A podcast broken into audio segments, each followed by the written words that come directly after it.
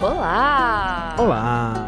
Sejam bem-vindos a mais um podcast of Us. Eu sou a Mikan e eu tô aqui com o André Campos, do Jogabilidade. Sou eu para o nosso segundo episódio do podcast of Us. Ai, que legal. André, eu não lembro como que a gente apresentou o primeiro. Foi assim mesmo? Eu acho que foi no improviso, assim. Eu acho que foi mais ou menos por aí mesmo. Ah, então pronto. Então É. chegamos aí no segundo episódio pra discutir o segundo episódio da série da HBO The Last of Us, baseada nos joguinhos que nós tanto amamos. Exatamente. Foi por isso, inclusive, que a gente decidiu fazer em formato de podcast, em formato de live, que é pra não se preocupar muito com essas formalidades, né? De uma abertura certinha, apresentação certinha. Estamos aqui pra falar sobre o segundo episódio da série e é isso. Isso, a gente só quer conversar mesmo sobre essa Uhum. série que é a adaptação de jogos que a gente gosta tanto. Aí então, caso você esteja ouvindo esse pela primeira vez, caso você esteja assistindo pela primeira vez, explicar o nosso esquema, né? Isso. O podcast of Us, como o André falou, ele é em áudio e em vídeo. Então, a gente faz transmissão toda segunda-feira, às 8h30 da noite, pelo meu canal no YouTube, que é Mikan, com três N's no final, youtube.com.br Mikan. E o podcast que a gente grava, a gente tá gravando nesse É momento o verdade. áudio também. Sim. E esse áudio é editado em um formato de podcast mesmo, bonitinho, Uhum. editadinho, que sai no feed do Jogabilidade. E aí o André explica pra vocês como que funciona. Exato, o jogabilidade é esse veículo jornalístico de videogames aí que foca muito em podcasts, né? E pra ouvir os nossos podcasts é só procurar por jogabilidade no seu aplicativo favorito e lá você vai encontrar o nosso feed não games, né? Porque a maioria do conteúdo que a gente faz é sobre videogames, mas vamos estar postando aí o podcast of Us no nosso feed de outros assuntos, né? Que é o, o roxinho e lá você vai encontrar os podcasts do podcast of Us pra escutar e em breve,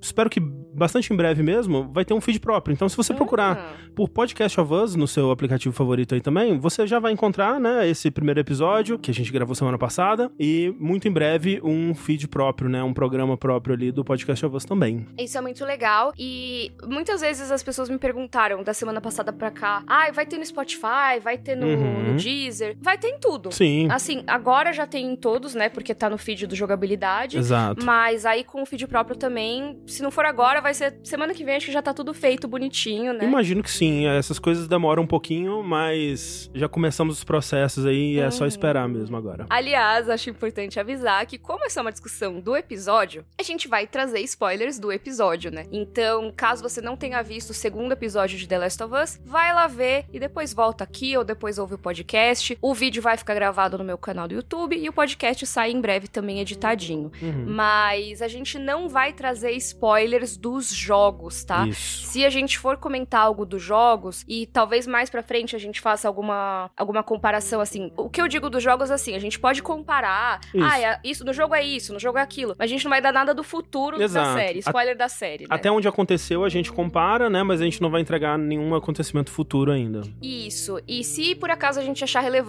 trazer alguma coisa que seria do futuro, uma revelação Uhum, do uhum. futuro, a gente vai deixar bem pro finalzinho Sim. e a gente vai avisar, ó, agora é pro momento de quem já jogou ou então quem não se importa nem um pouco com spoilers. Isso, isso. Então podem ficar tranquilos caso vocês não tenham jogado. Nosso objetivo não é ser uma live que vai dizer, ai, porque aqui no futuro vai acontecer tal e tal coisa. Não. A gente tá falando principalmente da série, talvez com um pouco de comparação dos jogos que a gente curte. Exato. Vamos começar, André? Bora. Acho que uma coisa legal sobre esse segundo episódio é que ele, assim como o primeiro, começa com o tal do cold opening. Uhum. Que é como chama quando, antes dos créditos de abertura de uma série ou de um filme, você tem uma cena. Essa coisa meio de assim, o público nem tá pronto ainda, já abre com alguma cena nem fazer a o que, galera que é pensar. É. Exato. E na anterior a gente tinha um programa de TV, Uhum. mas nessa agora a gente tem um outro país. Né? A Sim. gente tem uma cena grande, né? Várias cenas, na verdade, esse momento inicial, se passando em Jakarta, na Indonésia. E Jakarta já tinha sido mencionada no episódio anterior ali no rádio. Então é legal que eles mantiveram um pouquinho essa continuidade aí. É, ficou parecendo que talvez fosse só um easter egg no primeiro, né? E foi uma surpresa, né? Explorarem mais isso. Até porque, né? Eu acho que agora tá bem claro mais em termos de escopo o que esperar da série, mas antes de começar, né? Pra quem vem dos jogos, os jogos eles fizeram um um trabalho bem consciente, bem intencional de limitar muito o escopo do que, que eles iam mostrar, né? Então. Era muito Estados Unidos. Estados Unidos. Só, né? É, a visão daqui, do que aqueles personagens sabem, né? Basicamente. Uhum. Então, a gente até imagina, né? Dava pra imaginar que isso não seria uma coisa concentrada só nos Estados Unidos, mas a gente nunca tinha visto realmente outro país, né? Então, uhum. aqui ver um possível início de tudo, né, em Jacarta, eu achei muito interessante e, mais uma vez, muito bem feito, né? Uhum. Eu acho que isso que é o principal. Eu gostei da forma como foi elaborada essa, essa discussão do contágio, né? E da cientista tomando consciência do que que tá rolando ali. Exato. Pra quem perdeu ali e tudo mais, aquela mulher que é meio que a protagonista desse uhum. começo, dessa cena inicial, ela é a doutora Iburatna, que é micologista, uhum. ou micóloga, nunca é. sei. Mican não é por causa de, disso que, que meu canal não, não é por causa de fungos, Um canal tá, de micologia. Já pensou? É. Mas, de qualquer forma, ela é professora de micologia uhum. na... Estudos micos. É, estudos micos. Uhum. Na, na Universidade de Jakarta, né? Na Universidade Isso. da Indonésia. E aquele cara que é do exército, né? Ele chama ela para analisar um corpo que tem uma coisa muito estranha rolando ali. O corpo foi mordido protegido, mas ele tá contaminado com cordyceps. Que ela fala, ah, isso aqui que tá na, na chapa do microscópio, isso é um ophiocordyceps. Mas por que que você usou é, clorofórmio? Acho que ela fala clorosol, é. acho que é, é clorofórmio, né? Que é quando você vai no laboratório pra você fixar aquela célula, porque senão ela continua viva ali Sim. dentro, né? Você bota isso pra fixar, pra ela ficar mortinha lá e você poder ver no microscópio sem nenhum problema, né? Você vê uhum. bonitinho. E aí, ah, não, é porque veio de um humano. Ela já fica, cara, você tá doido? Eu sou doutora, entendeu? Eu sei que não contamina humano coisa nenhuma. Até que, né? Até que a gente vê o tal do humano contaminado. E o que, que você achou dessa cena, André? Achei incrível. E assim, de novo, a gente vê mudanças na forma como esses infectados são apresentados, né? Muito do que, do geral, eles mantiveram, né? O lance de que, ah, não é exatamente um zumbi, né? Ele ainda é um ser vivo, né? Tanto que, se você pega séries como The Walking Dead, assim, às vezes você vê um infectado deles, né? Um, um é, Walker. cortada pela... É o Walker. É, cortado chamam, pela né? metade, né? É, e às eles vezes... continuam se arrastando. Exato. Até tem uma cena bem clássica nos primeiros volumes do Walking Dead, que é o Walker só com uhum. as mãos, assim, se arrastando, né? Isso. E aqui isso não seria possível, né? né? Porque, em teoria, o que mataria um humano também mata o infectado. É claro que nesse episódio a gente vê, por exemplo, um clicker, né? Ele é mais resistente porque ele tem aquelas placas, né? De. Uhum. de, de é, ele fungo. toma muita bala antes de é, cair. Exato. Né? Mas a partir do momento que você fere ele como você feriria um humano, eles caem, né? Eles, eles morrem. Então, essa parte é, é mantida. A parte de que essa infecção, pelo menos, ela é só em humanos, né? Então você não vai ver um, um cachorro infectado, né? Um animal infectado. Mas tô gostando cada vez mais das mudanças que eles estão trazendo, né? Então, por exemplo, uma cena que ela vai investigar a mordida, né? Ela pega um bisturi e abre, e dentro tudo foi tomado, né? Por um tecido fúngico ali, né? E, e é eu bem nojento, né? É, nojento, mas eu gostei muito, é... porque se a gente for parar pra pensar, ah, só uma correção que falaram que ela fala clorazol mesmo em português, que é um tipo de corante. Então, hum, então, obrigada okay, pelo comentário. Okay. Mas, agora voltando, quando a gente pensa no, no Cordyceps, quando a gente vai ver os documentários sobre como ele se aposta dos corpos de formiga, formigas, uhum. essas coisas assim, é dito que ele não só toma controle do sistema nervoso da formiga, como ele também acaba destruindo os tecidos do corpo daquele inseto, né? uhum. né? E substituindo por crescimento fúngico. Então, assim, ele cresce lá dentro, destruindo o que tem por baixo. Então, faz sentido que no humano também o corpo Sim. do humano esteja, assim, a sua carne, seus músculos sejam substituídos por fungos. Sim. E, e até faz sentido a velhinha no outro episódio que conseguia Total. andar porque já tava pro, provavelmente crescendo algo lá que conseguia controlar os músculos dela e os uhum. impulsos nervosos. Pensa que ela é uma velhinha há muito tempo numa cadeira de rodas que já não tinha movimento, então talvez Sim. ela nem tivesse musculatura para ficar de pé. Total. E ela tava lá correndo, né? Exato. Até onde eu sei, né, isso é uma coisa nova da série, né? Pelo menos eles nunca mostram dessa forma nos jogos. Talvez até conceitualmente fosse uma ideia que eles já tinham e não, não conseguiram apresentar só nos jogos, mas achei muito legal. E aí, quando ela vai. É... Oh, isso aí foi horrível! quando ela vai mexer na boca, boca, né? Põe um, um, instrumento na garganta dela e puxa e sai aqueles filamentos que a gente já tinha visto antes, né? Uhum já bem pra fora, né, no- nos infectados que já estavam, né, na velhinha, nos outros infectados que a gente vê na- nas ruas no começo. Uhum. E esses filamentos que estão se mexendo ainda, né, muito nervoso, e ela se assusta, assim, né, É. Quem não se assustaria com isso, pelo é. amor de Deus? e... Exato. E acho que essa cena ajuda a gente a entender que não era cabelinho mesmo, né? Exato, Que, é, aí é, realmente... Porque foi engraçado que a gente comentou, você falou, ah, é, eu achei que era cabelo, e depois eu vi que, era, que eram os filamentos e tal. E muita gente comentou no episódio anterior Hum. que também tinha achado que era cabelo. Então, eu acredito que não foi por isso que colocaram essa cena, mas eu acho que essa cena já sedimenta, Já ó. mata, é. Não é cabelo, é um crescimento da, que tem na garganta e provavelmente todos os infectados têm esse crescimento na série. No jogo a gente não vê Sim. isso. Então achei bem legal isso deles explorarem esse lado médico, né? Esse lado mais científico da infecção. Até porque a gente, como eu disse, né? A gente tá muito preso às perspectivas de personagens que não têm esse conhecimento, né? Não tem como explorar esse lado. A gente, até o que a gente sabe da infecção nos jogos é que começou na América do Sul, então é, é algo já bem diferente do que eles apresentam aqui. Quer dizer, né? Talvez pudesse até ter começado na América do Sul e aí um infectado foi pra Jakarta, não dá pra saber também. É, a gente tem aquele jornal, né, no primeiro jogo, que ele. A Sarah pega logo na- no começo, assim, ela tá lá na casa do Joe, antes de dar toda a treta, e ela pega o jornalzinho que fala do. que a FDA, né, que é o Uhum. órgão de saúde lá dos Estados Unidos, ele restringiu mais produtos ainda, né, que eles falam até de crops, que seria de colheita, plantação, então. Uhum. Se a gente for parar pra pensar, nesse de Jakarta, eles estão falando que, pelo menos, esse contágio, a gente não sabe se foi paciente zero, pode ser que Hum. tenha sido em outro lugar e por acaso lá deu certo, né? É, exatamente. É, mas o que a gente sabe é que lá era um grande local de armazenamento de trigo e grãos, né? Uhum. E de farinha e grãos, né, na verdade. Sim. E, e aí ela até fala, ah, poxa, um substrato perfeito. Substrato perfeito. Eu acho que é engraçado, né? Porque quando a gente viu o primeiro episódio, tava conversando com a Clarice, né? E ela tava falando que uma amiga dela tinha visto umas discussões da internet, assim, falando, tendo visto só o primeiro episódio, né? Falando, nossa, vocês viram isso, né? Porque. Várias teorias sobre isso. Várias teorias. E tipo, ah, o o Joe e a Sarah no começo, né? A Sarah, ela não consegue fazer a panqueca, depois o Joe esquece o bolo, ela recusa os biscoitos na casa da vizinha, né? Porque tudo- tá com uva passa, né? É, exato. Uva passa salvando vidas, olha aí. Olha aí, todos produtos com farinha, né? Uhum. Que, né, coisa tipo, ah, um pão, um bolo, né?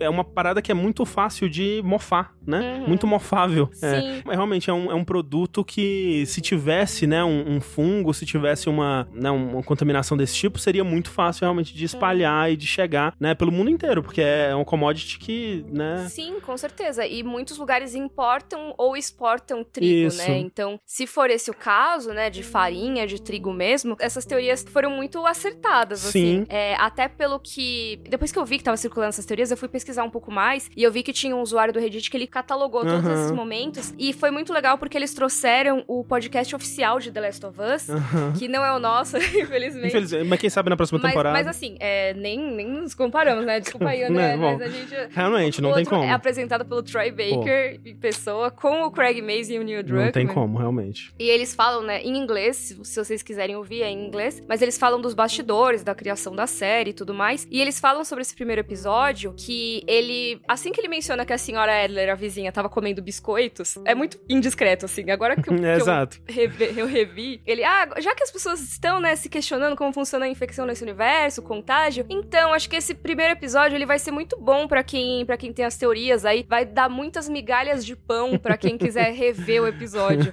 Ou seja, né, É. assim, ele, ele usou literalmente a palavra migalhas de pão como pistas, mas também tem esse duplo sentido aí da Total, teoria. Então é muito legal. Eu, quando assisti, tinha assistido só o primeiro, né? Eu, eu- não, imagina, o pessoal da internet, né? O pessoal da internet, né? Bola, altas teorias, nada a ver e tal. Agora, vendo esse segundo, pra mim já tá, já tá bem claro que é intencional, né? Porque eles falam especificamente que é uma, uma fábrica, né? De grãos, uma fábrica de farinha e tal. E o comentário da Iburatina de um substrato perfeito, pra mim, é. é- E sabe o que é mais doido, André? Hum. Que eles falam, né, que é uma fábrica oeste da, de Jacarta e tudo mais. E em Jacarta fica o maior moinho de grãos e Uhum. farinha de trigo Hum. do mundo. Pô, então eles pensaram, olha, tudo de caso pensado. É, então, não sei se seria esse moinho exatamente, porque tem outros, Uhum, né, uhum. em Jacarta, mas de qualquer maneira, é atualmente o maior do mundo. E em 2003, né, que seria o momento do contágio, eu fui pesquisar se ele já existia nessa época, e ele foi se expandindo ao longo do tempo, então talvez ele ainda não fosse o maior do mundo, mas Sei. ele existe há quatro décadas, então ele já existiria em 2003. Olha E aí. talvez já fosse, se não o maior do mundo, talvez um dos maiores. Tudo de caso Então, pensado. É, e aí, assim, essa pessoa que a Iburatina tava analisando o corpo, ela tinha sido mordida por um colega de trabalho, né? Isso. E aí, ela mordeu três pessoas e as três também se transformaram e tiveram que ser executadas. Foi isso, isso. foi né? isso. E aí a Iburatina, ela pergunta, né? É, Quem mordeu ela? quem que mordeu, né? E eles, eles não sabem onde essa pessoa tá. Essa pessoa tá desaparecida. Quando ela pergunta se tem mais pessoas que estão desaparecidas, né? Eles falam, tipo, 14. 14. Tem 14 funcionários desaparecidos só dessa fábrica aí. Exato. E aí, né, ela tá com o chazinho na mão e começa a tremer, né? Ela Nossa. tem que colocar o chazinho na mesa. E a atuação, né, dessa atriz fazendo aí Buratina aí, ela vende 100% essa ideia de você compreender que tudo acabou. Nossa, Né? sim. Nesse momento, assim, esse episódio ele é dirigido pelo Neil Druckmann, né? O que é muito legal, né? Então, o, cria- Exato. o diretor, né, criativo do primeiro The Last of Us, dirigindo aqui o episódio, mas o roteiro é do Craig Mazin, que é o Uhum. outro showrunner. E o Craig Mazin, ele é o showrunner também de Chernobyl. E eu acho que no primeiro e no segundo episódios, pelo menos agora olhando assim, ele traz muito do que ele aprendeu em Chernobyl. Uhum. Eu acho que essa coisa do cientista entendendo a merda que tá pra acontecer, tipo, porque às vezes uma pessoa que é um pouco, até entende um pouco, mas é um pouco mais leiga, fala, ah, aconteceu tal coisa, não sei o quê, o que, que a gente faz? E o cientista assim, cara, Porque o militar ele chega e fala: a gente te trouxe aqui pra impedir isso de espalhar, a gente te trouxe pra Uhum. você criar uma vacina, criar uma cura, né? E ela fala que não existe vacina, não existe cura, né? uhum. é meio que assim, ó, não, não dá pra atuar dentro desses parâmetros, né? Isso. Que é meio que, que nem em Chernobyl, que assim, os caras falam, não, mas é que chegou no máximo, mas ainda tá, tipo, chegou nesse nível, tipo, de medida. Aí o cientista tem que dizer, não, mas esse é o, esse é o máximo da escala. tipo, não, não chegou mais que isso porque o, o termômetro só vai até aqui, sabe? Então, assim, foi muito mais do É. que isso, a merda é muito maior. Sim. E eu acho que nesse caso, ela tá assim, cara, preciso reforçar, não tem solução, não tem cura, não tem vacina. Se você quiser realmente acabar com isso, tem que tacar uma bomba em tudo. Essa parte é, né, de gelar a espinha, porque ela fala Hum. tem que bombardear a cidade, e aí eu, né, no na minha cabeça, ah, ok, eles vão, né, evacuar a cidade e tal. E ela continua, com todo mundo dentro. Sim, pra não deixar sair. Exato, né, e o que é, é lógico, né, mas, né, a certeza com que ela fala isso, Sim. né, e a... É tipo, assim, estou realmente dizendo que é melhor sacrificar uma cidade inteira. É. Lembrando que, assim, a Indonésia é um país com, se eu não me engano, ele já tem mais de um bilhão de habitantes. Hum. Eles, ou eles estão perto de. Mas, assim, é um país muito, muito, muito Sim. populoso. E eu acredito que no começo dos anos 2000 já era muito populoso, né? Uhum. E Jakarta, eu acho que é a maior cidade da Indonésia. Então, a gente tá falando aí de milhões e milhões de pessoas É, mortas. não é uma cidadezinha, não. É, pra conter. Uma coisa que, assim, até esse momento, ela tá com essa certeza, tendo ouvido falar de quatro infectados que já, já foram mortos Uhum. e mais 14 que estão desaparecidos. Mas ela já tá pensando em progressão geométrica. ali. Exato, é, Cara, exato. se, se a galera se transformou tão rápido Tão e eles estão mordendo É. a galera, Isso. isso não passa de uns dois, três dias. Que foi realmente, se parar pra pensar, fala que aí é 24 de setembro. Isso. E o- a gente conhece o dia do contágio como 26 de setembro, né? Então, realmente, em dois dias, os Estados Unidos já estavam Já no caos. era, é, isso mesmo. E Ó, aí, estão falando que tem 273 milhões de habitantes na Indonésia. Então, desculpa, não, não tá perto de um bilhão. Mas, Mas é muita ainda gente, é, é, muita gente, né? É. Ela termina falando que, né, se ela puder, ela queria passar um tempo com a família, né? Já Uhum. com já chorando. E essa cena ela é muito bem feita, né? Eu acho que ela é sustentada toda na atuação da atriz que faz a Iburati, né? aí. Uhum. É, eu gostei demais. é a mais certeza uma. de que vai morrer, né? Exato, mais uma cena nova, 100% original da, da série que funciona muito bem. Perguntaram se a Ibu já estaria infectada. Acho que não, né? Não teria. Eu acho que nada indica que, assim. Porque. Só se ela já tiver comido algum alimento infectado e ainda não passou a se sentir mal, mas isso é só, É. assim, pode ser que sim, pode ser que não. Porque os showrunners já disseram que não tem o lance dos esporos, né? Então não é uma doença transmitida pelo ar. E ela até então não tinha tido contato com isso. Isso, então uhum. né, vai saber também. E, e uma coisa que estavam, já que a gente tá respondendo umas dúvidas, em relação à teoria da, da farinha e tudo hum. mais, eu lembro que eu cheguei a postar nas redes um vídeo sobre isso, e aí falaram, ah, mas aí todo mundo que comeu farinha fica doente. Não necessariamente, pode ser um lote específico que estava uhum. contaminado, e aí sim as pessoas começaram a, a morder todo mundo, sabe? Então, assim, não, não quer dizer que de uma noite para outra todos os alimentos com farinha do mundo causaram, né, o fungo. Mas como a infecção ela é muito rápida, né, e, uhum. e muito agressiva, sim. digamos, né, é. então é. é. uma coisa que realmente ao longo de um dia, é, uhum. dependendo de quantas pessoas começaram com essa infecção, é o caos que a gente vê Exato. no primeiro episódio. E aí pensa, se for, ah, vai, a farinha dessa, dessa fábrica, que, sei lá, o maior moinho do mundo, tá contaminado. Para quantos lugares não vai essa farinha? Uhum. Então, assim, você já tá pensando numa escala aí de milhares, milhões de pessoas que consumiram esse alimento. Não quer dizer que toda a farinha do mundo estaria contaminada, mas já é muita gente para começar Sim. um contágio tão grande, né? Exatamente. Can I have a gun? Absolutely no. not. Okay, Jesus, fine. I'll just throw a fucking sandwich at them.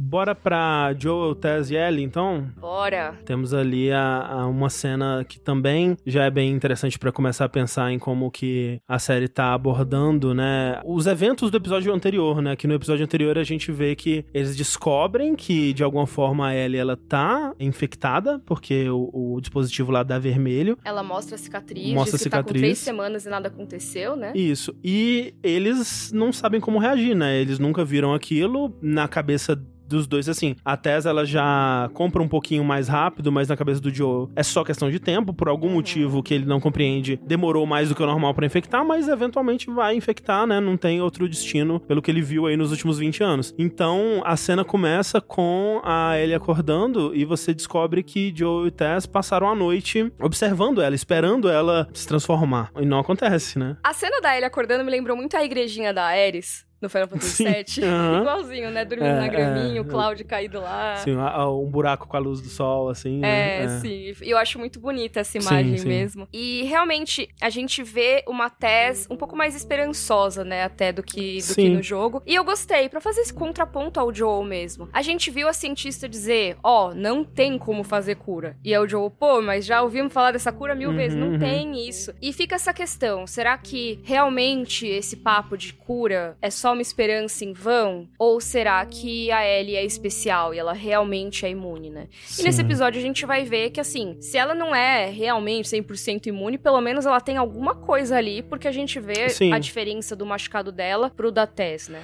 É, e até a questão, né, que, ok, ela talvez ela seja imune, mas daí para conseguir aplicar essa imunidade em outras pessoas, será que isso é possível? Uhum. Será que nesse mundo de, de 20 anos depois existem pessoas que saberiam fazer isso? Uhum. Será que essa, essa essa esperança pode ser depositada de fato nos uhum. vagalumes, né? Todas essas questões estão em aberto nesse momento. Exato. Se uma professora de universidade especializada Exato. em fungos. Com toda a tecnologia de um mundo ainda, né, Exato. funcionando. A gente viu que ela estava num baita laboratório é. de epidemiologia, uhum. parece. Não sei o que, que era aquele laboratório, porque assim, tinha vários pôsteres sobre prevenção do SARS por exemplo, né? Sim. Que era não, não de, de agora, da, da última, né? Mas existia o SARS na Ásia, né? Uhum. Que é um vírus um pouco parecido e tal. Então, assim, eles provavelmente eram um centro de referência de estudos de epidemias. Sim. E ela estava dizendo, ó, oh, não rola, galera. É com, com assim, convicção, né? Tipo, uhum. complicado. Então, realmente, assim, em relação à tese que você falou, né? De fato, essa versão da tese da série, ela é mais esperançosa, né? Ela é mais. Eu acho que ela compra mais rápido e ela luta mais rápido por essa ideia do que no jogo. Mas no jogo também é ela que, em dado momento, vai lutar por essa ideia, né? Vai ter, uhum. Ela que vai tentar convencer o Joe a acreditar também, né? É, pra meio que assim, ah, nossa jornada não pode ser em vão, tem que ter alguma Isso. coisa, algum significado. Trazendo de de novo o rolê do, do podcast, tem uma coisa que não tem no jogo e não tem na série também, mas que eles tiveram que criar um pouco pra hum. série. Que eles criaram um passado pra Tess. Sim. E pra meio que assim, tentar entender, tá, de onde veio essa personagem e tudo mais. E eles disseram que até poderia ter esse flashback na série, mas acabaram não incluindo, que ela teve um marido e um filho. E eles foram infectados e ela não. E ela teve que matar o marido e o filho ela não conseguiu matar, ela trancou ele, né? É. Acho que no porão ou no sótão. E E aí, lógico, pelo jogo já dá pra entender a vontade dela de ter uma cura. Mas aí, sabendo desse passado, será que não fica uma coisa também, nossa, será que com uma cura, talvez até o meu filho poderia, Total né? é isso, é. Talvez ela quisesse que existisse, mesmo sabendo que é muito difícil. É, porque dado esse, essa,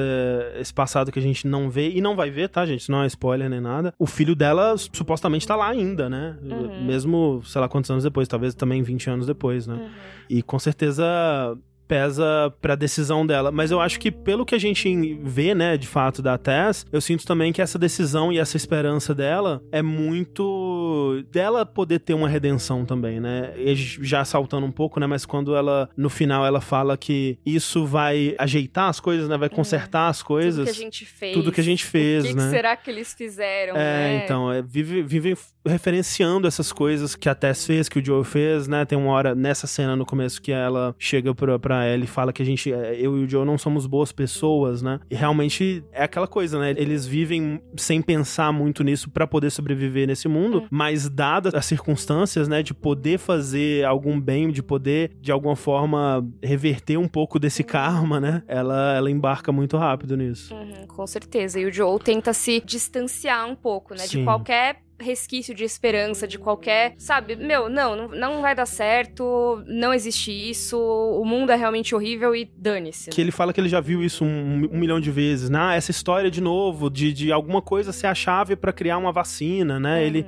fala que já viu isso mu- muitas vezes antes e que não, não tem nada aqui que faça ele acreditar no contrário, por enquanto, pelo menos, né? Mas de qualquer maneira é aquilo, né? Tá, mas e se não for, mas a gente consegue nossa bateria de carro lá? É, é a preocupação isso, dele, né? É. Então, pro Joe, a Ellie é apenas uma carga, né? É apenas É, algo que ele Uma precisa moeda de transportar. troca, né? Isso. Total. Uma coisa que eu acho interessante nesse começo também, a arma do Joe, né? Eu acho que, que nem a gente tava comentando no, no episódio anterior, eles fazem umas adaptações que me fazem pensar em como que eles compreendem o que, que é importante narrativamente pra você ter na cena e por que que isso pode se diferenciar de um jogo de videogame, né? Porque no jogo de videogame você tem que ter essa progressão, né? Você começa com a pistola, aí às vezes você pega Hum. a espingarda, o rifle, não sei o que lá. E aí no finalzinho você vai ter a arma automática, né? O rifle É. automático. E aqui o Joe já tá com o rifle automático, né? Porque não precisa disso, né? Não Sim. precisa você é, limitar esses personagens, especialmente dado que eles traficavam armas, né? E eles, né? Estados Unidos não, não é muito difícil de você Exato. conseguir um rifle tem automático. um lugar que você vai achar uma arma dando sopa no fim do mundo, provavelmente é Exatamente. lá, né? É, então achei, achei curioso isso dele já ter esse rifle, né? Mas a gente tem esse pedaço inicial deles atravessando essa região próxima à zona de quarentena, né? Pra chegar onde combinaram, né? De encontrar os vagalumes e entregar a Ellie. E a gente vê os obstáculos nesse caminho, né? Estão comentando aqui no chat que a Ellie, ah, ela tá deitada no musgo, é perigoso, porque é fungo também. Gente, não, musgos não são fungos.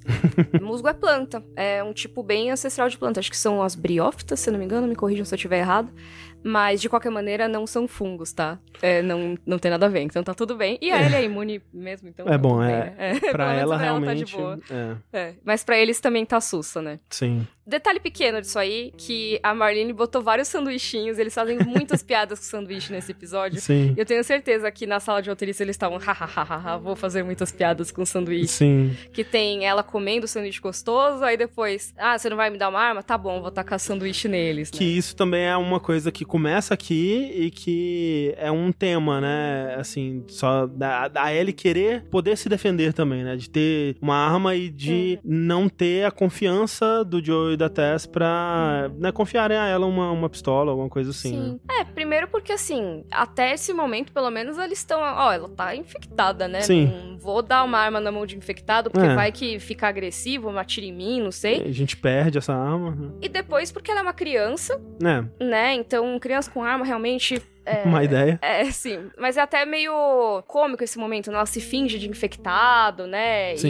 E até só, tipo, oh, não, pelo amor de Deus, ele vai atirar em você, você é doido. É, tanto que essa cena no trailer eu, eu fiquei preocupado, assim, eu pensei, nossa, será que vai ter, né, esses momentinhos de piadinha e tal, e, né, e eu acho que tudo que eles fizeram de humor aqui foi muito bem encaixado, e funcionou melhor na série pra mim do que no trailer, no, no episódio mesmo, do que no trailer. Uhum. Ó, estão comentando se ele não pegou a arma do guardinha que ele matou. Por isso ele teria uma arma automática. Automática? Pode- É, eu não tinha pensado Hum, nisso, mas faz muito ser. sentido. é. Faz sentido, né? E estão falando do, do sanduíche que é pão, então pode estar contaminado. Gente, já faz muito tempo.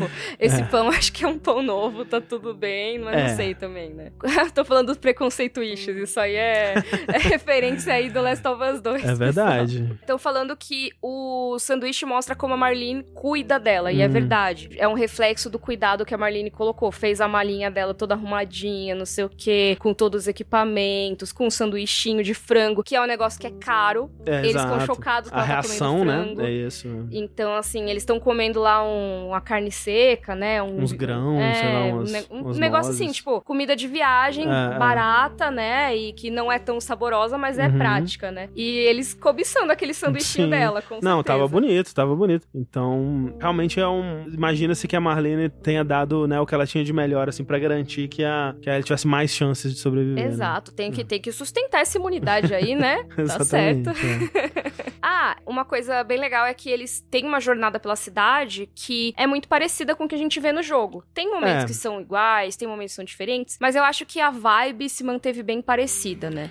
Sim. Eles não passam por aquele prédio, né, grandão, que tá meio que caindo, literalmente ele tá caindo. É, ele tá meio tombado, exato. Tipo, tem uma. Né, a progressão, pra quem jogou, a progressão a partir desse momento que eles fogem da, da zona de quarentena, seria esse prédio tombado, que a gente até vê ele Uhum. na série, só que na série ele tá muito mais tombado, né? E no jogo você passa lá por dentro, é onde você tem o contato com o primeiro clicker e tudo mais. E essa parte eles pulam e eles fazem uma rota um pouco diferente, né? A ordem das coisas é um pouco diferente, porque o primeiro lugar que eles vão é pro hotel, e o hotel é bem depois disso, né? Já Muitas, muitas horas de, de jogo na frente disso. E só dão uma, uma passadinha pelo hotel, né? Uhum. Que no, no jogo o hotel ele tá tomado por caçadores, né? Que são outras pessoas que estão sobrevivendo fora das zonas de quarentena. E aqui é um hotel abandonado que eles acabam desistindo de passar porque tava.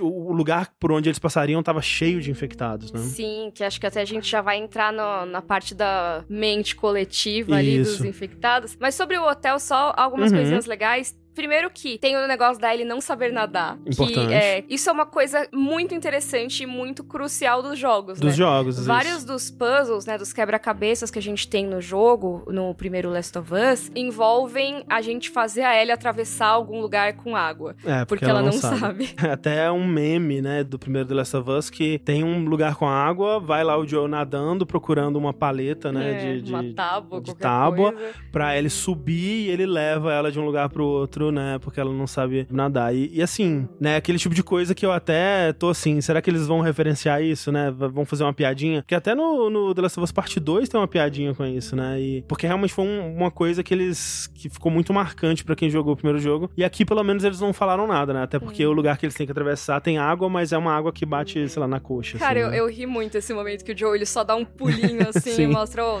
dá pé demais aqui, pelo amor de Deus. Isso. E toda essa cena, a forma como vai sendo construída a tensão de, ah, ela toca o negócio, aí você já pensa, meu, e aí barulho, será que Barulho, alguém. é. Assim, se você já pensa no clicker, você já pensa, meu Deus, o clicker vai ouvir o barulho, ou então você pensa, mas eles acabaram de matar um guardinha, não vai vir Uhum, alguém uhum. atrás, vai ouvir esse barulho, então você já fica tenso, aí, ah, nada acontece, ela vai empurrar o negócio, um esqueleto, clássico, parece Goonies, né, cara, esqueleto assim. Então, eu acho que ele vai construindo essa tensão pra depois, no momento do clicker mesmo, a gente tá Sim. no máximo do nosso medo. Acho que também é um bom momento pra mostrar um pouco mais da personalidade da Ellie, né? Que ela. A gente viu um pouco desse lado debochado, né? é, boca suja dela antes no primeiro episódio, no começo aqui. Mas aqui a gente vê essa Ellie muito empolgada, curiosa, né? De conhecer o mundo lá fora, de conhecer coisas que ela só tinha lido sobre, né? Tem até a parte Uhum. que eles se espantam dela saber o que é um hotel, né? E ela fala: vocês conhecem livros, né? É, sim. Então ela mostra que ela já leu muito sobre como era o mundo de antes, né? E ela tem muita curiosidade. Até ela fica empolgada pelo fato de que o lugar que ela tá é nojento, né? Ela fica,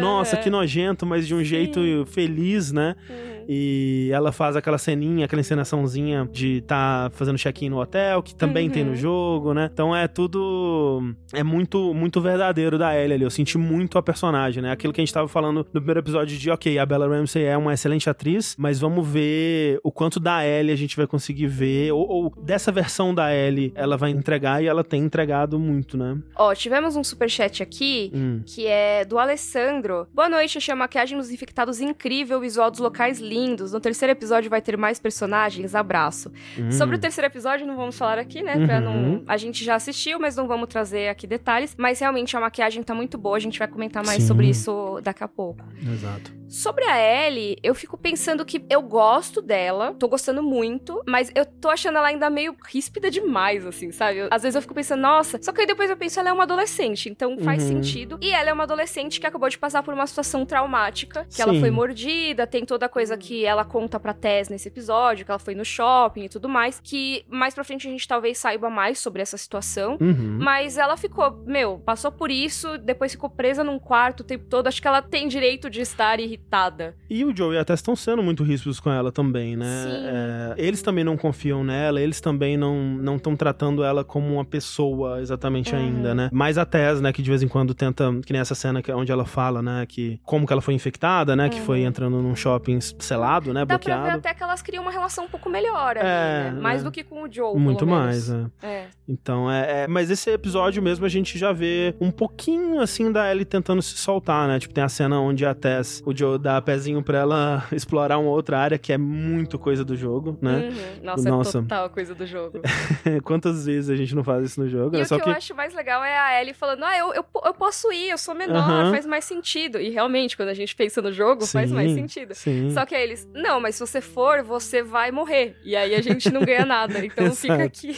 É, mas eu acho engraçado também que nesse período todo, né, a gente vê até sendo a protagonista, né? Que nem a gente comentou lá no primeiro episódio, né? O Joe é o, o guarda-costas, né? Ele, é- ele é a força e a Tess é o cérebro, né? É a Tess que tá o tempo todo decidindo, ela que vai na frente pra ver, ela que vê os infectados e fala: olha, não vai dar pra passar por aqui, vamos, vamos pro outro caminho. É ela que tá tomando todas essas decisões, né? Então é engraçado porque no, no jogo você provavelmente iria lá com o Joe, né? E, e, na verdade você tem essa cena onde a protagonista foi lá resolver e os Sim. coadjuvantes ficaram pra conversar no- aqui, né? E aí a gente tem essa ceninha de diálogo da, da Ellie com o Joe que começa de novo, né? Dela usando o humor dela pra não ter que falar sobre ela, né? Que o Joe pergunta onde que ela aprendeu a fazer aquilo com a faca. Ela fala, ah, aprendi no circo, né? É. Só que aí ela vê que ele se fecha e ela tenta, né, perguntar pra ele sobre ele, de onde que ele vem e tal. E aí ela vai um pouco além, né? Que ela pergunta do relacionamento dele com a Tess e ele não quero falar sobre isso, passo, né? É.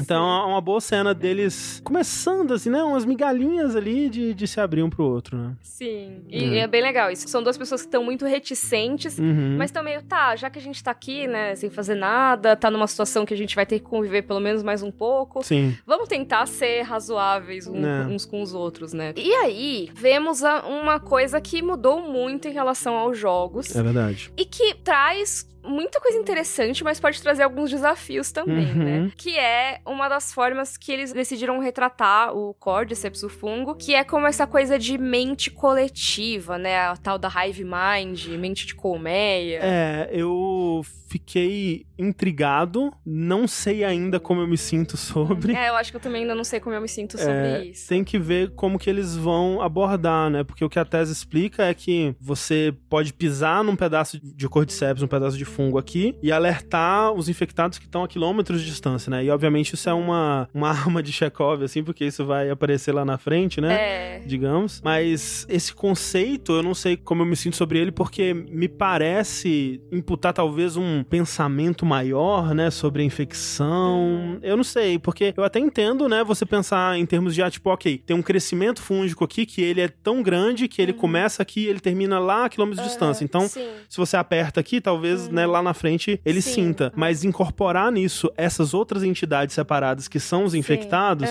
me parece um pouco demais. Entendi. Parece um pouco estranho, né? É, eu fiquei meio intrigada. Primeiro porque eu acho, pensando assim, do pouco que eu conheço de fungos, não sei Uhum. é, se isso é muito comum e tudo, mas eu sei que tem os fungos que realmente eles crescem, eles criam como se fosse uma internet su- subterrânea. Sim, é, mas é meio que o mesmo, né? Eles É são conectados fisicamente, né? Isso. É. Gustavo perguntou se todos com a cabeça de couve-flor são instaladores. meio que sim, meio que não, né? Pode Da- ter meio cabeça de Exato. couve-flor. Até nesse episódio dá pra ver estágios intermediários, né? Você tem Uhum. um que ele começou a ter a cabeça de couve-flor, assim, mas quando tá, né, como se fosse uma pipoca estourada, né? Pipoca Como é o estourada caso uma do. ótima descrição. Como é o caso daquele instalador, aí realmente. Sim. Mas então, tinham comentado no meu, no meu vídeo, acho que foi do Esquenta, que tem inclusive um fungo que se estende por vários hectares em um Uhum. país. É, eu assim, já ouvi falar que é o maior isso. ser vivo do mundo Sim. e tudo mais. E que nesse caso tem. Aí, gente, não sei se é micorrizas, micélios, sei lá. Uhum. Terminologias, por Sim. favor, me corrijam. De qualquer maneira, parece que tem uma comunicação sim entre os extremos, porque é, é tudo o mesmo ser, É um né? ser o só, mesmo é. organismo Sim. ali. Se a gente for parar pra pensar, os infectados, eles seriam como uns brotamentos, talvez, Hum. desse, sabe? Meio Sim. que assim, é uma parte que tá lá, que consegue se mover e tudo mais, mas aí que pra se comunicar, a gente vê que nesse episódio, eles só acordaram quando tocou o um- negocinho neles. Faz um carinho no dedo, assim. Faz um carinhozinho no É. dedo. É tipo o Tsahalo do Avatar, Eu que é vi. aquele, ne- aquele negócio que eles ligam o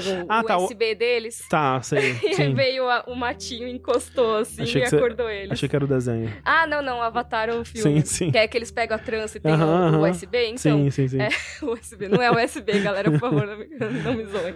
Mas ele- essa conexão aí, que. Ah, eles estão se conectando com o fungo, o fungo tá comunicando Hum. pra ele. Só que talvez isso seja só em, naquela parte, É. sabe? Aquele organismo, aquele crescimento específico. Aí, sei lá, no Texas, não, não conecta, é outro Sei. fungo. É, tipo, é a mesma espécie, mas não é o mesmo ser, sabe? É, tomara que seja mais pra esse lado, né? Porque pensar que, sei lá, de alguma forma tem esse grande ser fúngico crescendo debaixo da, da terra e é Uhum. uma coisa só, me dá uma, uma ideia de algo mais inteligente e sinistro do que só uma infecção por um de um, de um ser que ele, né, o único objetivo dele é se reproduzir, né? Eu não sei. Eu acho interessante a ideia, até pensando em termos de questões que os jogos levantam e que ou não ficam muito claras ou ficam mais subentendidas, né? Em questão, por exemplo, como que esses esses seres se alimentam, né? Porque nos jogos a gente vê os infectados em alguns momentos comendo outros, comendo pessoas, comendo animais, né? E a gente sabe que fungos eles precisam de matéria orgânica, né, Pra pra se alimentar. Então, ao mesmo tempo que eles precisam de alguns seres pra se reproduzir, outros eles usam pra se alimentar. Hum, Mas aqui a gente não vê, pelo menos até agora a gente não viu, né? Tanto que quando a gente eles comendo. comendo, né? Quando a gente vê no, no museu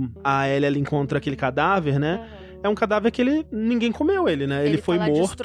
é, né? Uhum. mas não dá a impressão de que nenhum daqueles ferimentos foi feito pra comer, né? Então, ao mesmo tempo, por que que o clicker mataria alguém e não infectaria, né? Porque se morreu não revive mais, né? Como a gente disse, não é zumbi. Então, eles não podem necessariamente matar. Mas se você tem esse, esse conceito desse corpo fúngico maior, que talvez esse corpo fúngico consiga absorver aos poucos os nutrientes desse cadáver, Uhum. Ele tá morto ali do lado, então Exato. vai crescer o fungo e vai, vai acabar decompondo aquilo. Que de é como forma. acontece na natureza, né? Sim. Tipo, a- a- os sabe, cogumelos fungos, eles vão Vão decompor. decompor coisas em volta, vão tirar nutrientes do solo do que tem em volta, né? Hum, faz sentido. E aí, os, vamos dizer, os, os infectados que vivem em volta conseguem de alguma forma se aproveitar daqueles nutrientes também. Sim. Né? Porque esse era um, era um grande mistério que você tinha nos jogos, né? Tipo, Uhum. como que esse clicker tá vivo ainda se ele tá trancado nesse Sim. porão há 20 anos, né? É, pode ser que ele esteja absorvendo matéria orgânica É. lá, sei lá, tem madeira, tem um monte de coisa que ele pode decompor, papel, É, sabe? não dá pra saber. Ah, ele funciona como um funguinho mesmo. Isso, Mas isso. ó, a gente tem alguns superchats que eu acho que são legais e relevantes pra isso. O Fernando comentou: pelo que eu entendi, eles têm que ficar no chão conectados fisicamente com o fungão. é... Não é um Bluetooth mágico, por isso eu gostei. E realmente, dá pra ver que é só quando tem o toque ali, senão seria muito roubado, né? Exato, tipo,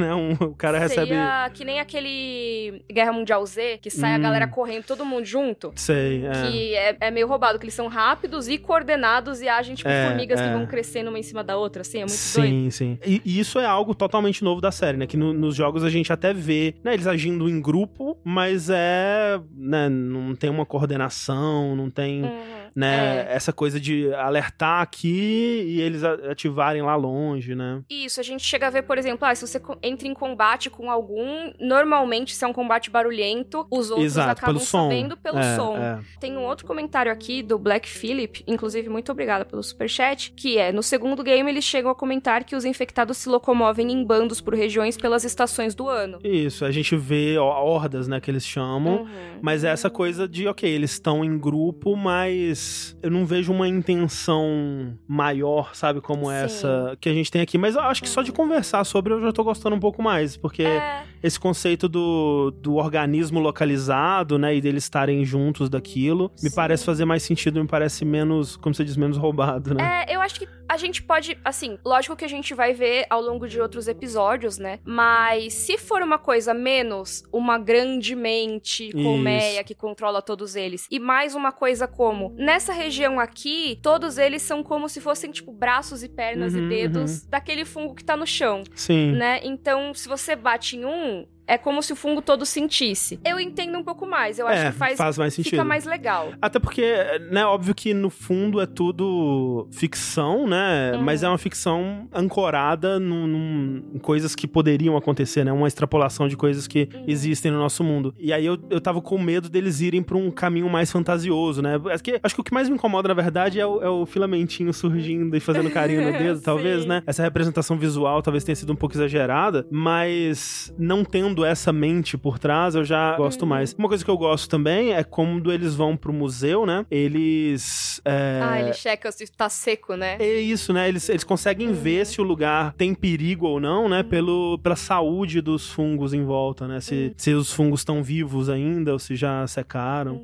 E Isso é muito legal, porque indica também que é meio que contido naquele lugar, né? Uhum, uhum. Acho que já indica pra gente, ah, tá bom, então talvez aqueles caras que estão rolando no chão lá não estejam ligados aqui, porque talvez pra ter tanta gente o fungo já tivesse, né, chegando aqui. Sim. Então, não sei, né? Mas pelo menos os dali de dentro devem estar mortos, porque, pô, o fungo todo já secou, que vinha até aqui fora, que era mó Uhum. tenso, né? Já secou, então eles devem estar mortos. Sim. Mas a gente viu que não, talvez só no primeiro andar mesmo. Né? Exato, exato. Mas é, então, essa troca, né, da ordem das coisas é interessante, né? Eles usam o, a passagem pelo hotel pra ter esse momento da Ellie e do Joe e Uhum. pra falar sobre essa mente coletiva, né? Essa, essa conexão que os infectados têm, né? Parece que o, o sol tá batendo, eles começam a, Ah, é, é a se mexer juntos, né? É, eles estão rolando tudo junto, assim, Isso. é engraçado. E aí Eles Ellie... rolando no chão eu achei meio estranho. né? É. E aí a Tess fala mais do que você imagina, eles são mais conectados do que você imagina. E mas aí eles vão decidem passar pelo que anteriormente eles achavam que era o caminho mais arriscado,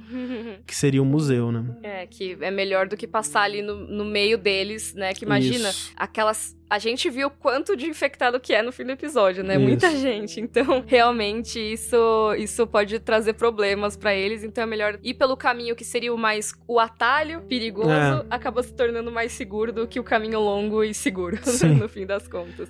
Exatamente. E eh, jogando agora, hoje, antes de vir aqui gravar, eu tava jogando essa parte de novo, né? Hum, E é muito legal porque realmente os prédios estão iguaizinhos, assim. Eu, Sim. eu até tirei um, um print dessa parte do jogo, que, se eu não me engano, não é o museu lá, é outro prédio que é igual. aham. E o museu é. tá em uma outra parte. Isso, é Mas isso assim, mesmo. essa coisa do prédio todo coberto de plantas com uma destruição ali do lado, Uhum. tá idêntico ao Não, jogo. é muito parecido, É realmente. muito legal. Eles realmente trouxeram, assim, muita inspiração visual em quase todas as partes. A cena do museu, toda a parte ali dentro, eu acho que é, é realmente inspirado no museu da vida real, né? De Uhum. qualquer forma. Mas, assim, visualmente é igualzinho. Depois de ter visto o episódio, eu fiquei, cara, essa fase do museu é muito igual. É muito da hora. Não, foi muito, foi muito bem feito e até em questão do que acontece lá dentro, né? Não é o primeiro contato no jogo que você tem com, com os clickers, com os instaladores, mas é bem o lugar, né? Que tem aqueles stands com, com vidro, né? Aquela sala maior onde eles Os fogem. bustos, né? Exato. Que eles vão jogando os bustos pra, pra- pelo caminho.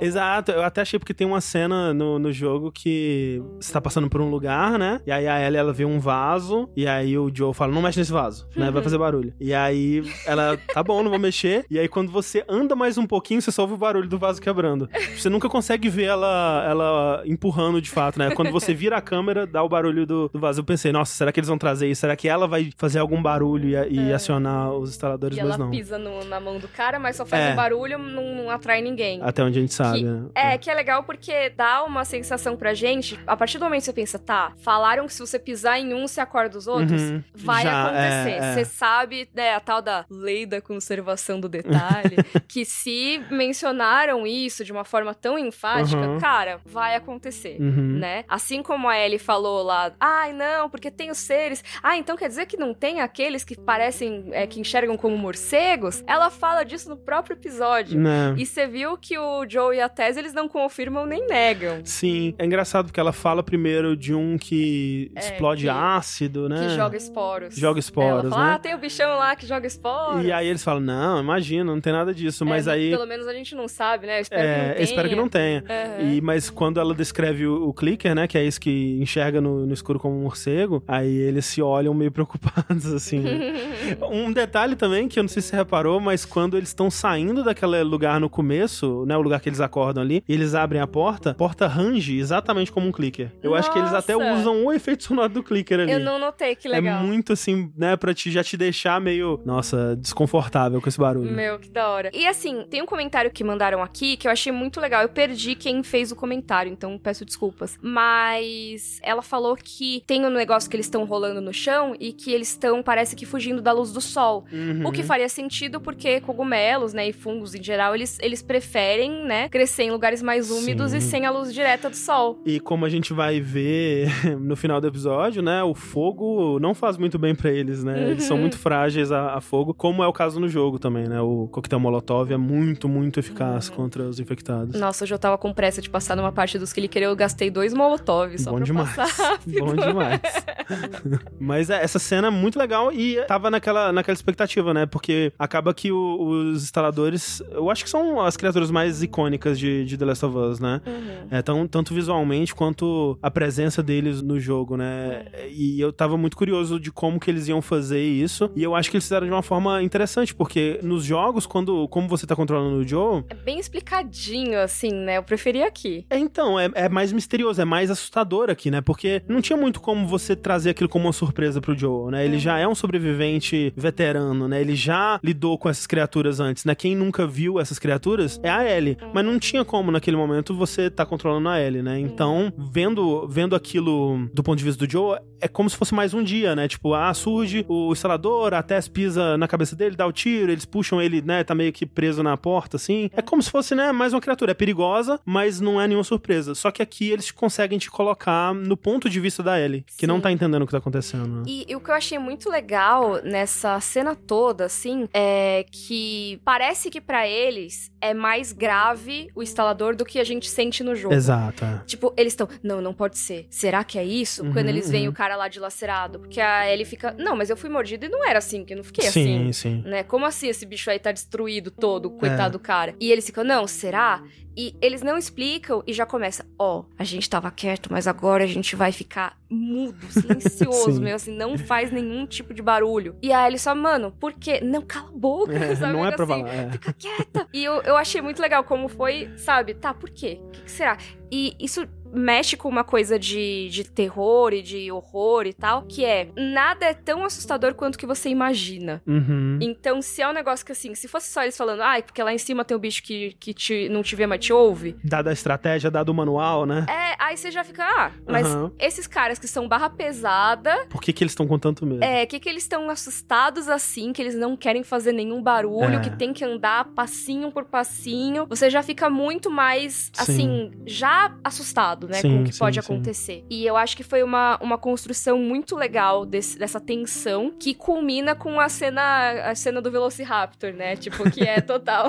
Total. Todas É. as cenas são a cena do Velociraptor. Mas que pra mim ficou muito boa também. Ele se escondendo ali atrás das coisinhas. É igual ao jogo, mas isso não quer dizer que, tipo, seja melhor ou pior. Eu achei que, tipo, foi uma adaptação muito perfeita, assim. Foi ótimo, eu achei que eles foram muito inteligentes em como mostrar, sem poder falar, né? Até porque tá- era um momento de silêncio, então em nenhum momento o Joe realmente fala, ele verbaliza que, ah, eles são cegos, mas eles escutam, né? Ele, ele faz sinais, né? Ele, ele aponta pra boca, aponta pro... Ele faz uma, uma, uma mímica ali, né? Sim. É, mas é, é, o jeito que ele mostra isso que eu achei muito eficiente é aquela hora onde eles já alertaram, né? Trocou, houve uma troca de tiro ali e o Joel tem que fugir e despista rapidamente o, o instalador e se esconde, né? Ele pega o cover ali Ele na. joga uma na- garrafinha.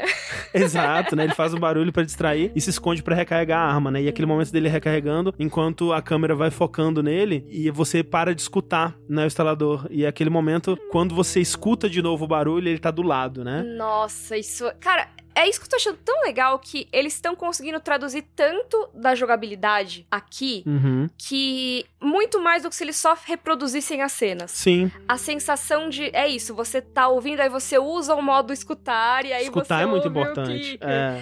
Eu descobri que essa cena do Joe fazendo a mímica foi uma regravação Uhum. porque a pessoa da HBO que foi ver o episódio a primeira vez não entendeu como que eram os clickers. Sim. Porque tinha aquela frase da Ellie lá no começo, mas que não foi o suficiente, a pessoa não necessariamente iria lembrar. Então, só pra deixar bem explicadinho aqui. O clicker, que é esse bicho com a cara de couve-flor que vocês estão vendo na tela no YouTube, mas que quando você tava vendo o episódio é aquele bicho que grita na cara Sim. do Joe, caso você esteja ouvindo o podcast.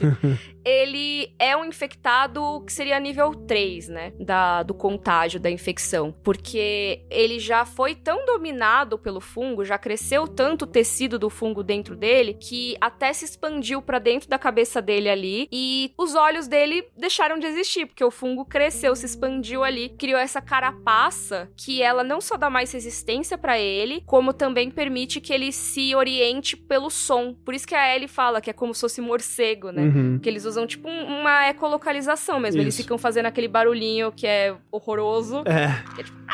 Não sei, não- Eles cacarejam, basicamente. É, eles fazem esses estaladas, né? É. Os cliques deles, É. assim. Por isso que chamam de clicker ou instaladores. né? Isso. E assim eles conseguem detectar sons de uma forma muito mais eficiente, né? Os outros, né? Que você falou, eles são nível 3, né? O nível 1 seriam os, os corredores, que eles chamam. Uhum. Nível 2 seriam os stalkers, é, É, os perseguidores. Tem gente que é, coloca de perseguidores ou espreitadores. espreitadores, né? Eles também são ativados pelo barulho, mas de forma alguma como os instaladores. Nos jogos, você tem que realmente, se tem um, um instalador próximo, você não pode fazer barulho, né? É, se você nem começa. agachado, você consegue. Se você estiver muito próximo, eles vão, Uhum. te, vão te detectar. E é interessante porque nos jogos eles acrescentam uma prioridade, né, na, na arena de, de batalha ali. Muitas vezes Uhum. eles conseguem, eles gostam de misturar, vão ter três corredores e um instalador. Uhum. Como que você vai lidar com isso, né? Geralmente você precisa priorizar o instalador, porque senão você não vai conseguir lidar com os outros. é, Sim, porque não- ele é muito mais forte Isso. e se ele te pega, ele te mata quase que instantaneamente. É, você tem alguns recursos, mas são, né, recursos valiosos que você pode Uhum. usar pra se desvencilhar ali. Sim. Mas principalmente no começo do jogo, né? Se um te pega, ele vai te matar com Uhum. um toque, né? E é até uma coisa que eu fiquei assim, os instaladores da série, eles estão menos mortais do que o do jogo, né? Porque ele pega o Joe, né? Uhum. Ele segura, ele prende no chão ali e ainda não consegue matar, né? Do jogo já teria matado, né? É que esse Joe já tá com os upgrades, já, Já, tem a... já tem a faquinha. Ele tá no New Game Plus. Já, é exato. o Joe do New Game Plus. já consegue se escapar. Sim. O pessoal aqui no chat tá perguntando, ah, corredor, não sei o quê. Corredores são os que estão no começo do, do contágio. Eles estão, ainda não tem muito cogumelo nascendo Isso. neles. São basicamente os que a gente viu no primeiro episódio, quando tava a galera atacando É. as pessoas no meio da rua. É a vovó. É, Ela exato. corre.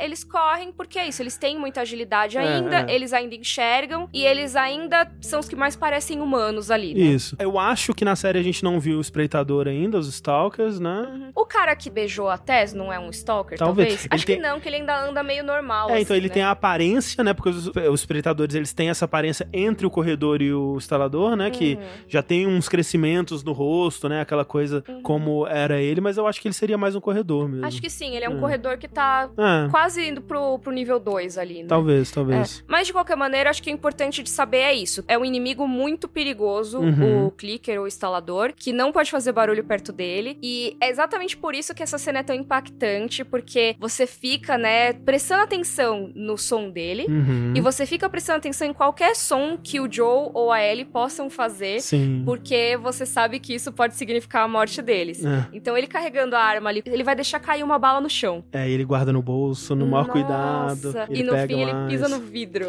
É muito bom isso, né? Tem essa cena que eu gosto, que quando ele tá recarregando a arma ainda, ele ouve o barulho, ele põe a lanterna na cara do instalador e você pensa, ih, deu ruim. Mas não, porque ele não enxerga. Então Uhum. É. botou a lanterna na cara, mas ele, como não fez barulho, o instalador foi pro outro lado. Mas aí, justamente, né, tem esses momentos que são muito do jogo, né? Essa coisa do de você ter que ser furtivo com os instaladores. Tem um momento antes, né, quando eles vão entrar nessa sala, que é uma das coisas que alertam os instaladores que o Joe, a Ellie e a Tess vão entrar nesse cômodo e assim que eles entram, a parte de trás desaba. Uhum. Nossa, isso é a coisa mais Naughty Dog do universo, né? Que é o estúdio que fez o, o The Last of Us, É fez a série assim, Uncharted também. Salvou aqui, essa nova parte Isso. do jogo não tem como Não tem como voltar mais, então desaboa. E nossa, isso é muito, muito, muito The Last of Us, muito Uncharted. E pra assim. mim também foi muito quando, na hora da cena do instalador, tem uma hora que tá o Joe e a Ellie e eles estão agachadinhos e a Ellie fica bem atrás dele. Sim, eu é já muito. pensei, nossa, que inferno, eles conseguiram fazer uma cena do jogo simplesmente na É. minha tela. E aí o Joe vai andar, né? Tá tranquilo. Ops, pisei no vidro. É. E isso é uma coisa que acontece também, né?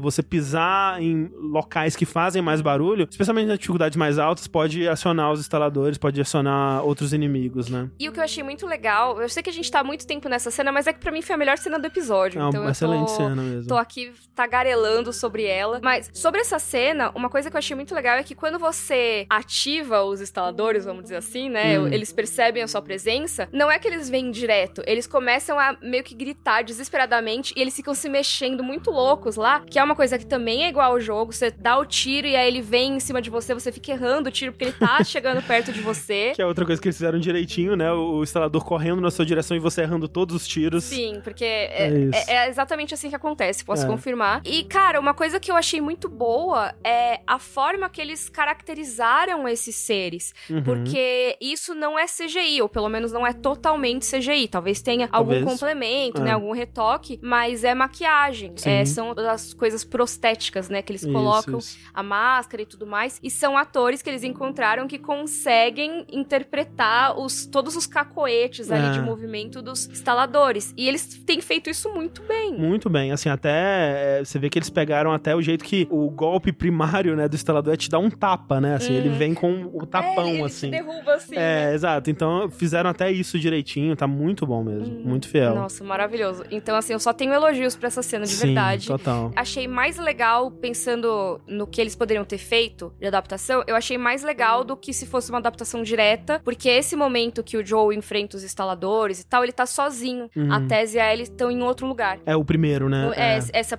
essa cena no museu, assim. Ah, uhum. É, se eu não me engano, a do museu. É, a do museu já não, não é com elas. É, bom. Porque, é, porque elas estão trancadas na sala e aí ele chega e tá até É, com os instaladores, é. A cena que tem elas são só corredores depois, né? Isso. Então, esse momento de ficar se esgueirando por trás dos Uhum. instaladores, tentando enfrentar eles, teria sido o Joe sozinho. E Sim. aí ele encontraria elas sendo atacadas depois, e aí seria o momento da Tess ser mordida. Pra mim, foi muito melhor assim. E a Tess chegando pra salvar e tudo mais. Eu E- gostei. E eu acho que também é legal ter mostrado que, por mais que eles conheçam, por mais que eles estejam preparados, ainda são inimigos que, se você puder evitar, evita, né? Uhum. Porque, no fim das contas, né, o Joe, eu não sei como ele consegue não ser mordido, mas tanto a Ellie e a gente vai descobrir depois a Tess foram mordidas, né? Uhum. É. Outra coisa, né? A Ellie foi mordida de novo. Uhum. Acho que pra comprovar, ó, Exato. ela não foi contaminada, ela tem alguma coisa aí. Não foi sorte, né? Porque até o Joe fala, talvez a primeira mordida não tenha pegado, né? Essa daí ela vai se transformar com certeza, né? Hum. E é interessante porque tem uma cena no jogo também, que é quando o Joe ele passa a acreditar, né? Que ele vê a Ellie respirando esporos, né? Que é quando é, um pouco depois da cena da morte da Tess no jogo, você vai pra um lugar subterrâneo e lá o Joe ele põe a máscara, mas ele não tem, ele não tinha pensado em ter uma máscara pra Ellie ainda, né? Então ele vê ela sem a máscara, ele vê ela respirando os esporos e ele fica, ok, eu, eu estou vendo isso na minha frente, eu não tenho mais como negar. E eu acho que essa cena é, é para servir a esse propósito, né? Pra falar assim, olha, você viu, ela foi mordida Uhum. de novo.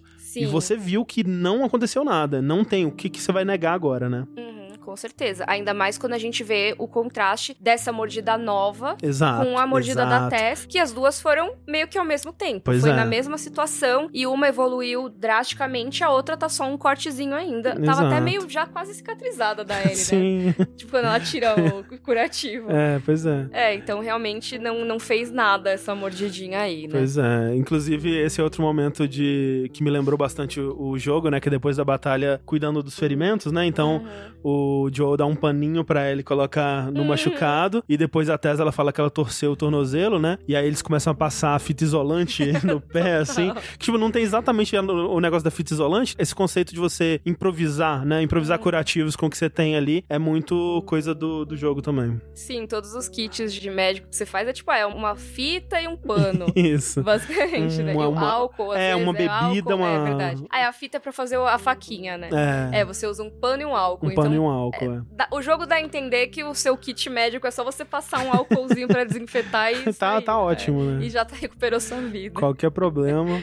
Sim, total. É, mas, ó, vamos falar então sobre a vista, Hum, né? Ele saindo de lá. Ah, e antes da vista tem a Tess tretando com o Joe, né? Meio que assim, ô Joe, aceita que tem alguma coisa boa acontecendo, pelo amor de Deus. ela fica puta, né? É, e aí a gente entende no final do episódio por que, que ela tá puta. Porque ela já tá mordida, É. né, nesse momento. A gente não vê exatamente em que momento que ela percebe, né? Mas nesse momento ela já com certeza tinha percebido. Porque ela tá. Você vê que ela tá mais intensa do que o normal. Tá com pressa de chegar. Tá com pressa, exato. E, mas, né, quem não, não jogou e não, não viu ainda não vai saber imediatamente por quê. Aí depois pensando em retrospecto, tá ok, faz sentido, né? É, eu acho que o episódio ele faz a gente, mesmo se você não tiver jogado, não tiver familiaridade com essa cena, você, você entende depois, tá, é por isso que ela tava Uhum. com pressa. A gente viu que o contágio, né, pela plaquinha que tem no primeiro episódio, que quando a pessoa é mordida no pescoço ali, Muito é rápido. tipo 15 minutos. É, eu nem sei como que ela ainda tava, né, ali no, no, no Capitólio, como que ela ainda não tinha se transformado, porque foi bem no pescoço, né? É, e ela tava quase É. já, eu acho, né? Talvez tenha sido tipo clavícula e talvez, espalhou, é, né? talvez. Mas acho que é 15 minutos a- a uma hora, então talvez É. ela tivesse no limite ali. Sim, sim. Mas de qualquer forma, ela primeiro tava mais irritadíssima, já pode pensar, Sim. tá, ela já tava mais ríspida, Uhum. tentando, né, segurar os pensamentos, tentando agir de uma forma meio que assim, ô Joe, cala a boca porque eu preciso falar agora, né, É. quando eles chegam lá. Até antes, né? Porque ela, ela tá já assim, olha, a gente vai entrar aqui e é o final da nossa jornada. A gente vai entregar ele pros Uhum. vagalumes e cumprir o nosso objetivo. A gente fez o bem que a gente podia fazer pro, né, pra essa causa. Agora eu posso morrer em paz, né? Provavelmente era o pensamento dela. Tanto que quando o Joe, ele chega e ele chega meio cauteloso, ele abre o caminhão, né, pra ver o que tem lá dentro e tudo mais, tá vazio. E aí, e aí, Joe, e aí? E aí, e aí ela pega a Ellie e já vai subir na escada direto, né? Porque ela não pode esperar, ela, tá, ela tem essa Uhum. Sim, pressa. É, né? daqui a pouco ela vai se transformar, então pelo É. menos ela quer cumprir a missão. Porque é isso, até aquele momento ela também não sabe se o Joe vai cumprir a missão, né? Pois se é, ela não pois é. fizer. E quando eles estão vendo o Capitólio, antes, antes de descer ali pro prédio, tem a cena também que é igualzinha ao jogo, né? Que eles veem o prédio de Sim. longe. E esse diálogo, ele é, assim, tintim por tintim do Igual, jogo. né, É, que- eu achei bem legal. Que ele fala. É tudo que você esperava. É, e ela fala, ah, não sei ainda, mas não dá pra negar que a vista é, é bonita, né? Isso, então, isso é tintim por tintim o que é dito no jogo. Tem até gente que colocou, né, é, lado a lado. E eu acho que, assim, não é pra dizer, ah, é, que legal, é igual ao jogo, mas é porque eu acho que é uma cena muito legal mesmo. Eu acho também, eu acho que é um bom momento e é um momento também, né, que volta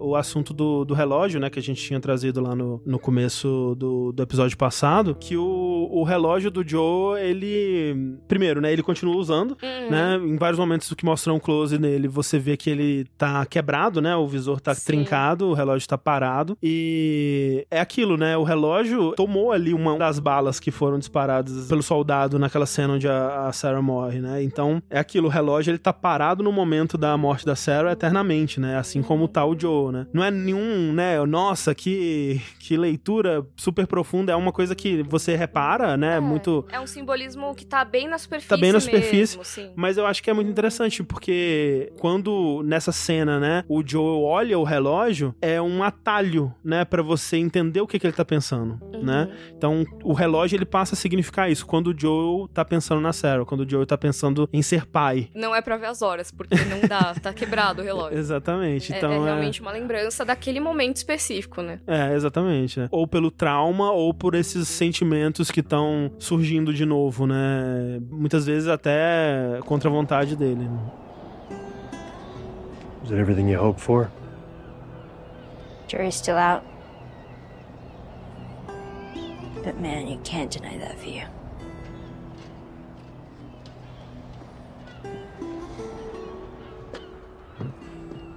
Come on, let's get there before it's dark. Eles chegam lá, né, e a galera dos vagalumes, meu, já era, tá todo mundo morto, não tem o que fazer. E aí, isso é um pouco diferente do que a gente vê, né, no jogo. No jogo, eu acabei de jogar essa cena, meu Deus, eu não lembro agora, mas eles não eles não estavam mortos. Eu acho que estavam. Tava vazio lá. Eu acho que tinha, acho que tinha uns cadáveres ou tava, é bom. Eu acho que tava vazio, Tá vazio? porque a gente encontra vários deles mortos no caminho. Mano, Hum. eu não lembro mais. Mas o que, o que tem de diferente mesmo aqui é que o grande inimigo desse final de Sim. cena, em uma mídia são os infectados, em outra mídia são a Fedra, né? Que são aqueles soldados que o Joe matou lá no final do, do primeiro episódio. Essa galera da Fedra, que é basicamente o governo militar daquele momento. É que a, a grande diferença é que É, estão falando que a Fedra passou geral mesmo, eles estavam mortos no é, jogo, eu lembrava que tinha É. uns cadáveres. Porque eu sim. sei que eles chegam atirando depois, mas eu não lembrava se já tinha os cadáveres ou não, que eu fiquei muito Isso. focada em lembrar o que, que a Tess tava falando. Eu gosto dessa mudança, não sei o que, que você achou, mas é porque Uhum. a grande diferença aqui, né, que no, por que que no jogo o antagonista desse momento é a Fedra? Porque, tanto porque supostamente a Fedra sabia que esse era um ponto de encontro dos vagalumes e talvez estivesse já de tocaia, mas porque também, quando o Joe e a Tess e a Ellie vão fugir do- da zona de quarentena de Boston, é uma fuga muito mais grandiosa, muito mais, faz muito mais alarde, né? Eles não só matam um guarda, né? Eles fogem de dezenas de guardas, né? Que, Uhum. que podem te ver ou não, se você for melhor ou pior no stealth ali. Então faz um pouco mais de sentido no jogo eles ainda estarem sendo perseguidos. É meio estranho, né, se esse grupo que tá perseguindo eles estiver perseguindo eles desde a zona de quarentena, porque, tipo, até um certo ponto, pô, não, os caras fugiram, deixa eles fugirem, né? Sim. Então faz um pouco de- menos de sentido. Pra mim faz um, um pouco mais se for pensar em, ah, ok, eles sabem que é um ponto de encontro dos vagalumes e estavam de tocaia. Aí faz um pouco mais de sentido. Faz. E tem, nos vagalumes que a gente acha no caminho no jogo, eles têm bilhetinhos sobre o plano deles. Então Uhum. dá pra imaginar, É. a Fedra matou eles, porque eles foram mortos recentemente. Sim, sim, sim. E aí viu o bilhetinho e largou lá pra gente ver depois. Também, Exato, pode ser. Né? Mas é bilhetinhos, ah, encontrar no Capitólio, proteger garota. É, é meio, meio assim, nada de código, assim, né? Spray na parede, assim. né, Exato. tipo, Nosso plano é tal. desenha uma caricatura é o plano da Ellie, assim. É, sabe? exato. Desenhado. É isso. Mas aqui eu gosto porque o que causa a morte dos vagalumes é porque alguns são infectados e talvez até porque eles estavam já na expectativa de que a, a salvação deles viria, né? Uhum. E obviamente é é meio estranho pensar que eles imaginavam que a vacina ia ser feita em três minutos, sei lá. Mas rola uma briga ali, né? Uma disputa onde eles acabam se matando. Alguém se infectou e aí ou já tinha se transformado e tentou Isso. morder geral, ou então tava mordido e começou aquele velho negócio de história de zumbi. Uhum. Você tá mordido? Como você fica aqui fechado com a gente? Se você tá mordido, não contou pra ninguém? Aí eu não tô mordido, não. E você tá? Mostra aí. Ai, não vou mostrar nada. E aí um atira no outro. Foi o que aconteceu. É, Que eu acho mais interessante do que simplesmente a Fedra chegou e matou geral. Sim. Quando eu vi a primeira vez o episódio, eu lembro que eu não tinha gostado tanto. Agora eu Hum. gosto bem mais, assim. É, né? É, eu precisei rever a cena, porque eu tinha achado que era de um outro jeito, e agora tá bem mais legal. É, porque no jogo é meio do nada, assim, tipo, você tá. Esse, inclusive, é um problema que eu tenho com o, o The Last of Us, o primeiro, né? E com Uncharted no geral. É que a Naughty Dog, às vezes, ela não sabe como terminar uma cena, e aí brotam inimigos, né? Uhum. Tipo, tá tendo uma cena, uma conversa e tudo mais. Gente, temos que correr, os inimigos estão vindo. Aí, tipo, parece que é porque eles não sabiam como terminar essa cena e brotou inimigo. É, e e você tá duas horas lá fazendo um monte de coisa e É. os inimigos tinham sumido, que é o caso da Fedra no jogo. Exato. Desde que você largou eles lá na cidade, você já passou por três prédios diferentes. Sem sinal. Eles, cadê Fedra? Não tem sinal. Não tem um guardinha perdido, Não. nada. É só tipo, ah, chegou. É. né? Então talvez os zumbis, os zumbis, ó, os infectados sejam melhores nesse contexto. Na- nessa, série. no jogo é, é justamente isso, tipo, olha pela janela assim, aí chega um caminhão da Fedra, pra, faz até o barulhinho de pneu freando, assim, Sim. sabe? Chega- eles estão aqui, eles estão estão aqui, exato. Nossa, de onde vocês vieram, cara? É, eles Por brotam. onde eles passaram, né? Porque É. a gente tava dando uma volta. Não, o lugar todo alagado, né, no jogo, enfim. Mas, né, esses problemas à parte, eu acho que eu gostei mais de como que eles justificaram na série. Só que também tem coisas desse momento que eu prefiro no jogo, tipo, eu acho que o momento do acabou o Tess, né, que no jogo ele o Troy Baker, né, que é o ator, ele grita, né? Uhum. E aqui o Pedro ele faz uma coisa um pouco mais contida, né? No jogo, quando a Tess vai mostrar que tá infectada, é ela que não quer que o Joe se aproxime. Uhum. E aqui é o contrário, né? Agora a Tess quer mostrar e quando o Joel vê, ele se afasta, É, né? que assim, não veio me morder, não. É, isso eu achei bem legal na série, porque faz mais sentido, né? Uhum. Dado o medo que o Joel tem demonstrado até agora, né? De, de infectados e de não saber exatamente quando que a pessoa Uhum. deixa de ser uma pessoa e passa a ser um, um infectado, né? Então eu gostei bastante desse momento. Com certeza. Eu não tinha gostado tanto quando eu vi na série, porque eu lembrava diferente. Hum. E ter visto no jogo me fez ver que, na verdade, eu que tava lembrando errado. Ah, Porque eu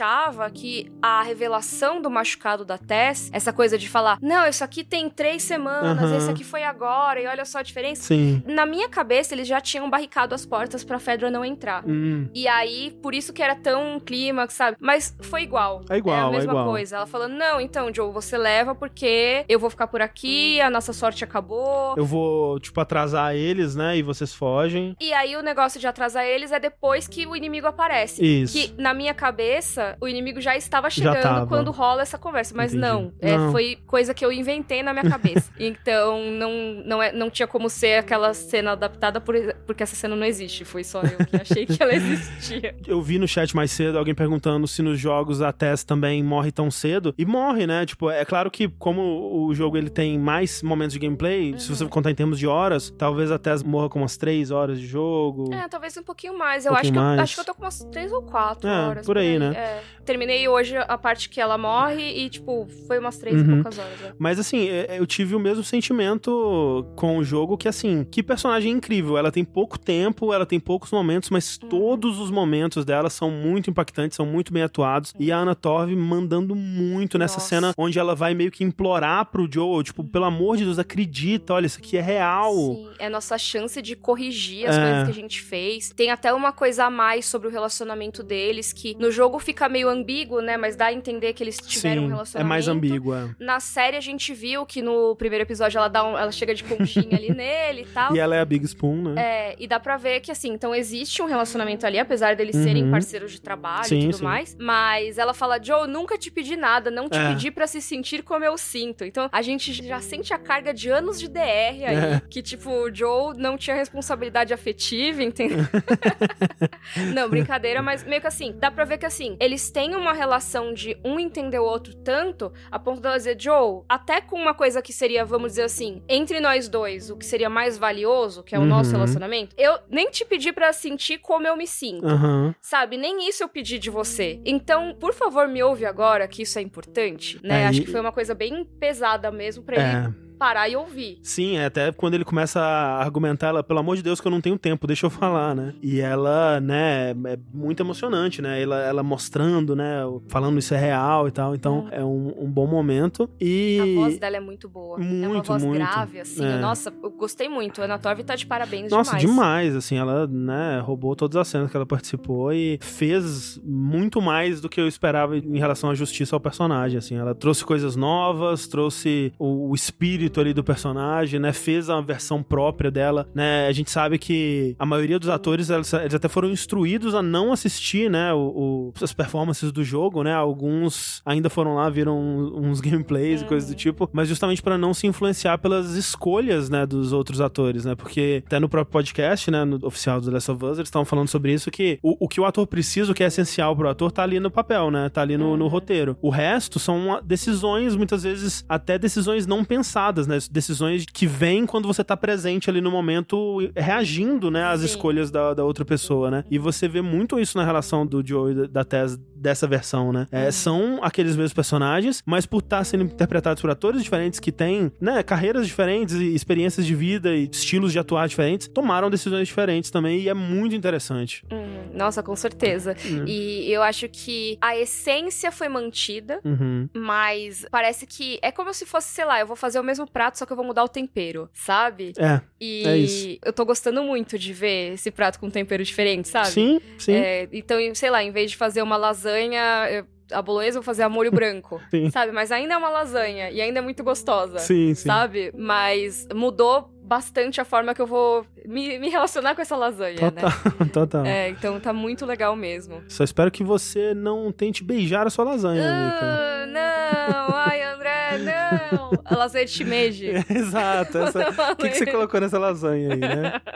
Porque Credo. tem uma das escolhas, aí falando em escolhas, né? Uma das escolhas da série, como que encerra essa cena, né? Porque nos jogos você, como você tá com o ponto de vista do Joe, né? Você simplesmente deixa a Tess pra trás. Você continua vendo do ponto de vista dele e você ouve uns barulhos de tiro, né? Porque é a Fedra e tudo mais. E, dá até pra ver ela morta depois. depois você consegue ver ela morta, né? Mas aqui não, você continua do ponto de vista da Tess e você vê ela jogando gasolina, jogando granadas que tinham ali, né? Dos equipamentos dos vagalumes. E ela tem que acender o isqueiro e o isqueiro não quer pegar, né? A chama Uhum. Nossa. ali. Antes disso, só deixa eu falar uma coisa Hum. sobre o Joe, porque é muito bom que a hora que ela convence ele, dá pra você ver a fisionomia dele mudando. O Pedro Hum. Pascal tá excelente. E ele só, tipo, meio que assim, mentalmente, ok. Você vê que o olhar dele muda e ele pega a Ellie pra levar embora. E aí eu acho que é verdade, bem, bem lembrado, porque eu queria falar sobre isso, que é o lance da frase que ela fala, né? Que é o salve quem você puder salvar, né?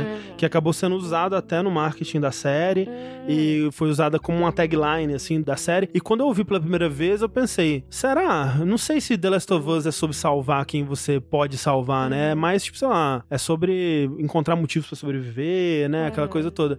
E salvar alguém pode ser um motivo pra sobreviver. Exato. Agora, vendo essa cena, eu consigo entender muito melhor o que, que eles estavam querendo dizer com isso. Que é aquilo, Joe, você não pode mais me salvar, você não pode mais salvar a Sarah, você talvez não possa nem se salvar, Uhum. mas a Ellie você pode salvar. E talvez a humanidade. E talvez a humanidade, com, em consequência, né? Então, né, faça isso, né? Tipo, pensa no, no que dá pra fazer agora, né? E eu gostei, Uhum. eu gostei. No momento ali, funcionou muito pra mim. Com certeza. Uhum. E eu acho que a gente ainda vai ver muito sobre essa questão de o que é salvar, o que que pode ser feito com salvar, lados positivos e negativos de tentativas de salvar, pelo que a gente viu dos showrunners falando. Uhum. Mas eu entrei nessa tangente que foi muito bom, né? Porque a gente viu, né, o Pedro Pascal ali, não sei o quê, correndo. A Ellie não queria deixá-la pra trás. É, não mas queria. não tem o que fazer. Ela já Sim. tava condenada ali. Salve quem você consegue salvar pra Ellie também, né? Também. E o isqueirinho, que ela não Hum. tava conseguindo. Será que isso já era espasmo ali muscular dela? Talvez, né? Dela não tá conseguindo controlar muito bem as funções motoras ali. Pode ser, que a gente Pode vê ser. que as mãos são o que começa primeiro, né? É, pelo que a gente viu no primeiro episódio. É, a própria Ellie tinha que segurar, né, a mão. É verdade, É, né? É. Um dos testes, além dela contar, dizer o nome dela e tal, era ela segurar a mão, manter o braço estático Uhum. por sei lá quantos segundos. Então, Até ela contar até 10, né? É, então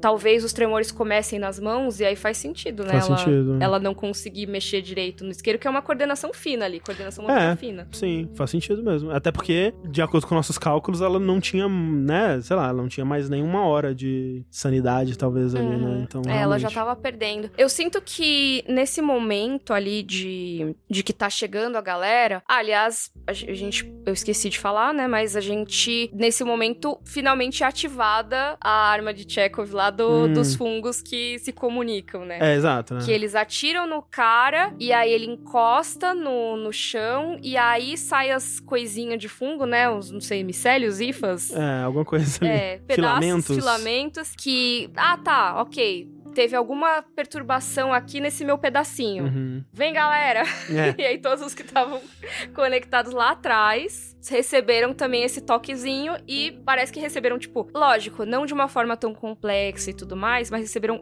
ordens, entre Uhum, muitas uhum. aspas. Ó, vai naquela direção que lá tem alguma coisa rolando, né? Tem, tem gente pra infectar. É, pode ser. É, é, e assim, por mais que, né, o filamentozinho fazendo carinho no dedo, dando um abracinho no dedo, tenha me incomodado Uhum. um pouco, né? Essa. é, não sei se precisava ser tão visualmente óbvio assim, mas a cena deles levantando é muito legal, né? Porque você tem esse foco bem fechado em um, Uhum. mas com, com outros no fundo levantando, né? Fora de foco, Uhum. assim, passando, Dá correndo pela é câmera. muito. E aí dá essa sensação de que é muita gente, né? Uhum. Muito infectado. Nossa, com certeza. E aí, realmente, como a gente falou, né? Eles têm uma fraqueza aí a fogo. Uhum. E tá cheio de munição dos vagalumes lá, então faz sentido, né? Sim. Explodir geral. Exato, é. Mas aí, André, você acha que simplesmente deu ruim no isqueiro, a Tess não tava conseguindo? Você acha que ela teve um espasmo? Você acha que já era o Cordyceps controlando ela pra ela não apertar o negócio? É, assim, eu não tinha pensado nessa parte do, do Cordyceps afetando, mas faz bastante sentido. Eu tinha só achado que se pá, o isqueiro tava nas últimas, Uhum. talvez tenha molhado, né? Eles passaram por lugares úmidos antes, né? Então, Uhum. talvez tenha sido isso. Mas não descarto essa possibilidade também do de estar afetando a capacidade dela ali de fazer. Porque também, né, é, é uma, como você disse, é um, um movimento mais preciso, mas que também requer uma, uma quantidade de força e de detalhe ali no que você tá fazendo. Então, É, eu sinto que quando ela começa, ela ainda tá, sabe, meio que tentando e não conseguindo, talvez porque ela perdeu um Uhum, pouco de uhum. coordenação, talvez porque isqueiro velho. é. Isqueiro falha também, né, Sim, gente? sim. Mas a partir do momento que chegam os infectados, e um pouco antes do beijinho de fungo Uhum. lá nojento, você vê que ela faz menos. Ela tenta Ela para, menos. é. Parece que ela já tá meio que cedendo à infecção. Eu até fiquei com medo disso acontecer, deles não conseguirem, dela não conseguir, de ser uma, uma mudança, né, do que Uhum. acontece no, no jogo ali. Porque eles criam essa tensão até o último momento, né? Sim, e parece mesmo que ela É. vai se render, entre É, muitas é, aspas. Até o negócio de se render ao beijo também, né? Como assim, Sim. é, pensando se fosse numa, numa coisa assim, numa leitura romântica, entre muitas aspas, horrível, né? Mas meio que assim, você se rende ao sentimento, não sei o quê. É como se o, o- tipo, a- o contágio tivesse. Sabe, convencendo ela, sabe? Meio É. assim, ah, talvez não seja bom ficar lutando contra isso. É, eu, Vou, vou parar de tentar Sei. isqueiro. Horrível, né? Horrível. eu ainda não sei como eu me sinto em relação à cena do, entre aspas, beijo, né? Porque. Porque eu, eu, eu, É horrível. Por um lado, eu acho que faz sentido no, no argumento de que, ok, ela já tava infectada, ela tava na beiradinha ali, né? Então, e ela não tava lutando, né? Ela não tava sendo agressiva ou fugindo ou qualquer coisa. Então, faz sentido que o infectado reconheça nela que, ok, você já é quase parte da gente, Sim. né? E você não tá apresentando é, ameaça. Então, eu vou só finalizar o serviço, digamos assim, né? Isso, e talvez até, né, trazer ela pra essa nuvem de. Talvez, pro, de- pro, É, pro grupo pra deles. comunidade deles. É, porque por enquanto ela foi mordida verdade. por um cara X, É né? verdade. Então, né? ah, você é da galera do museu? Não, mas vem aqui, vem ser da galera da rua do chão. Exato, vem, vem ver como é legal aqui com a gente, né? Já passa, né, a lista de benefícios ali. Parece que é meio que um negócio assim, ah, ele tá se conectando. E aí, de novo, eu sei que é horrível essa comparação, mas é o Tsahalo, é a conexão lá do Avatar. Aham, sim. Que eles juntam os rabinhos lá e juntam. Até tem os filamentos igualzinho. É, sim, sim. que eles se juntam com os animais, se juntam entre eles pra Uhum, mostrar uma uhum. conexão. E aí, pensando nessa coisa de transferir informação e conexão, Uhum. pode ser uma coisa meio assim, tá? Nesse caso, ele tá passando um pouco do dele pra ela, pra que ela se transforme numa parte daquele organismo. É. E se por um lado me incomoda, de novo, pensar que talvez exista uma inteligência maior, né? E acho que me incomoda esse, esse lado de que tem uma intenção maior ali do que apenas, né, se reproduzir. Ao mesmo tempo, é uma forma de reprodução, né? É, é- o beijo, de certa forma, ele, ele acaba representando a reprodução, né? A, a propagação desse, desse fungo, né? Desse. É, ele tá transmitindo alguma coisa, transferindo alguma coisa. É. A gente vê tanto, por exemplo, ó, vou, vou trazer aqui da- das crônicas de Gelo e Fogo e do Game of Thrones. Quando eles vão usar a magia lá de ressuscitar alguém, eles dão um beijo. Hum, Meio que o beijo que eles Sim. dão pra trazer a vida àquela pessoa. Então, é uma coisa que é muito usada em histórias, né? De Uhum. você ter pela boca a entrada ou a saída da vida, né? Então, é, pode ser, sei lá, tem a história lá que o dementador, ele suga a sua felicidade por um beijo. sim. Né? Então tem muitas histórias que acabam usando esse tipo de coisa pra usar tipo, como a saída da nossa alma, sabe? Então Sim. faz sentido, eu acho. De, de forma momento. simbólica faz, e, e de É. forma é, literal também, né? Porque até então a gente tá sendo representado por esses, por esses infectados da série, de que isso na boca deles é algo importante. É, é Uhum. como eles transmitem, né? Pela mordida, é o que a Iburati, a cientista, ela viu, né? Quando ela investigou ali Uhum. o cadáver da, da moça. Então, é óbvio que eu não acho que é uma cena pra ser literalmente um beijo romântico, né? Uhum. O lance do beijo é mais essa, esse aspecto simbólico, digamos, mas de. De uma certa forma, para esses infectados que têm como a boca um, um vetor importante da transmissão dos Uhum. fungos, faz sentido. Sim, né? é a comunicação deles. É tipo, sei lá, o cachorro que vai cheirar a bunda do outro cachorro, assim. Exato? Tipo, exato. ele tá, tipo, Deixa é, É a forma dele se comunicar como... com, o- é, com é, outro funguinho que tá nascendo aqui, sei lá. Exato. Mas, Então- mas assim, é uma cena que causa muita repulsa mesmo. Sim, eu sim. assistindo, eu fiquei assim. Eu lembro que eu conversando com o André, depois a gente vê a primeira É. vez, eu fiquei. "Ah". Não, é tipo, você assistiu primeiro, você você falou assim: hum, tem umas coisas que eu não sei, não, né? E aí eu assisti e falei, beijinho de fungo? e era exatamente, né? Cara, assim, é horrível. É estranho, né? É, É, estranho. E eu ainda não sei o que achar. Eu, não Eu também não. Eu não sei se eu gosto, sabe? É. Eu, eu encontro essas justificativas, eu acho que pode fazer sentido, mas ao mesmo tempo eu fico, hum, Precisava. precisa, pra quê, né? Então, assim, não é. Sou neutro em relação a isso. Eu acho que É. não- nem gosto, nem deixo de gostar. Ao mesmo tempo, é, respeito à, à ousadia da escolha também, né? De certa forma. É, é aquela diferença e escolha criativa que eu penso, tá, beleza. Não é que eu acho que é horrível. Porque tem Uhum. coisa que você vê que faz, fazem diferente, você pensa, nossa, isso eu, pra que isso? Uhum. Nesse caso eu fico tipo, tá, beleza, não gosto muito, mas eu entendo de onde você partiu aqui É. e pode fazer sentido. Faz sentido, mas. É, é. mas ai, é, é feio, né? Faz sentido, mas precisava. É, precisava.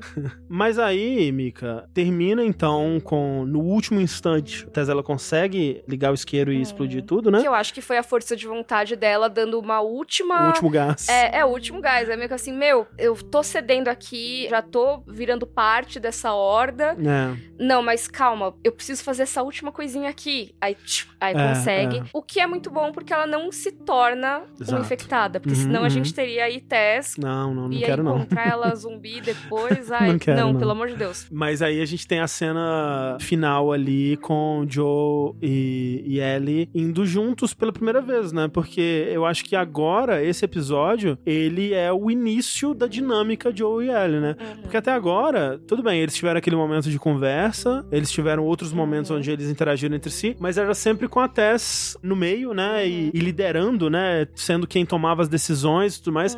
Então o Joe meio que não teve que lidar tanto assim com a Ellie até agora, né? E agora sim vai começar pra valer a relação dos dois. E é doido porque ele já vai meio que andando, né? Ele, É, ele deixa meio que ela, né? assim, Ah, será que ele, ele vai levar ela mesmo? É, porque não, ele tá puto, né? Assim, É. né, de uma expressão bem sutil, né? Ele não, Uhum. não, não tá bradando assim, mas você vê que ele culpa ela e ela também culpa ele, né? Uhum, é, os dois estão meio, cara, como a gente deixou isso acontecer? Ela porque, pô, a gente deixou ela pra trás, Uhum. e ele porque, bom, a Tess não teria se infectado se a gente não tivesse trazendo você. Exato. E agora ela me deixou com esse job aí, que inclusive no, no jogo ela fala pra levar pro Tommy, Importante. e na série ela É. fala, leva pro Bill e o Frank, que eles já tinham mencionado no episódio anterior. Uhum. E aí você fica, tá, vai levar, como é que é? Porque ela fala, eles vão tirar ela das suas mãos, eles vão, É. sabe, só leva até lá, é tudo que eu te peço, né? O que é estranho pensando no que a gente sabe sobre Bill e Frank do- dos jogos, né? Porque Uhum. eu acho que não, não precisa entrar em muitos detalhes aqui, a gente com certeza vai falar muito sobre isso no próximo episódio, mas levar pro Tommy faz um pouco mais sentido, porque o Tommy dos jogos, ele teve, é, né, na série a gente ainda não sabe como eles vão fazer isso, mas ele teve um passado de vagalume, né? Ele teve um passado onde ele tava, ele conhecia, né? Ele ainda Uhum. conhece provavelmente algumas pessoas do- dos vagalumes, então faz sentido levar até ele porque ele saberia pra onde levar ele. Agora, entregar ela pro Bill me parece estranho, pelo menos com o conhecimento de Bill que a gente tem dos jogos, né? Uhum, com certeza. Aliás, já que a gente falou isso, vamos entrar num momento só, tipo, específico de informação dos jogos, que Hum, quem só está vendo a série pode considerar um spoiler. Eu, particularmente, não considero, mas só pra avisar que queria discutir um detalhezinho Tá. de uma fala desse episódio. certo. Que traz uma informação dos jogos. Então, só caso você não queira saber, pula aí os próximos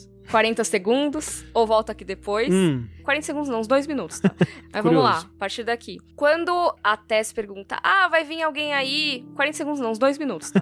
Quando você saiu lá de Boston, vai vir alguém atrás de você? Seu pai, sua mãe, um Hum. namorado? sim. E a Ellie fala, ah, eu sou órfã e... Não. É, namorado? Não. E então já temos aí, né, a informação da sexualidade da Ellie, que pra quem está vendo só a série, isso não é óbvio e vai Uhum. virar um detalhe depois. Mas como é fã dos jogos, eu acredito que isso já seja uma indicação de Sim. que assim, ela não está dizendo, ah, não, não tenho namorado, não sei o quê. Ela tá tipo, ela parece que ela ia explicar uma coisa e ela só cortou, assim. É, não vou falar pra esses caras, né? É, e a gente tem aí Ellie no nosso querido Vale. Ellie gosta de meninas, tá? É, então só fica aqui esse detalhe. Eu acho que algumas pessoas podem considerar spoiler, só por isso eu falei. Não queria dar nenhum detalhe É. da história dela e tal, mas acho que é importante dizer que é isso, né? Sim, e, né, e tem o, o outro momento também, quando ela tá falando antes disso, sobre. Ah, eu fui lá pro, pro shopping, né? E aí a Tess pergunta: Nossa, mas você foi sozinha, né? E ela, ah, fui, né? E tal. E eu acho que, assim, talvez seja eu colocando informações que eu já sei em cima da atuação da, da Bella Ramsey, mas me parece que ela pensa por um instante e aí ela mente, né? Porque tá a gente. muito com essa cara. É, porque a gente sabe que ela não tava sozinha no shopping, né? Uhum. E, e essa história, eu até imagino em que momento que eles vão inserir, né? Se eles forem ser fiéis ao jogo. É, mas tô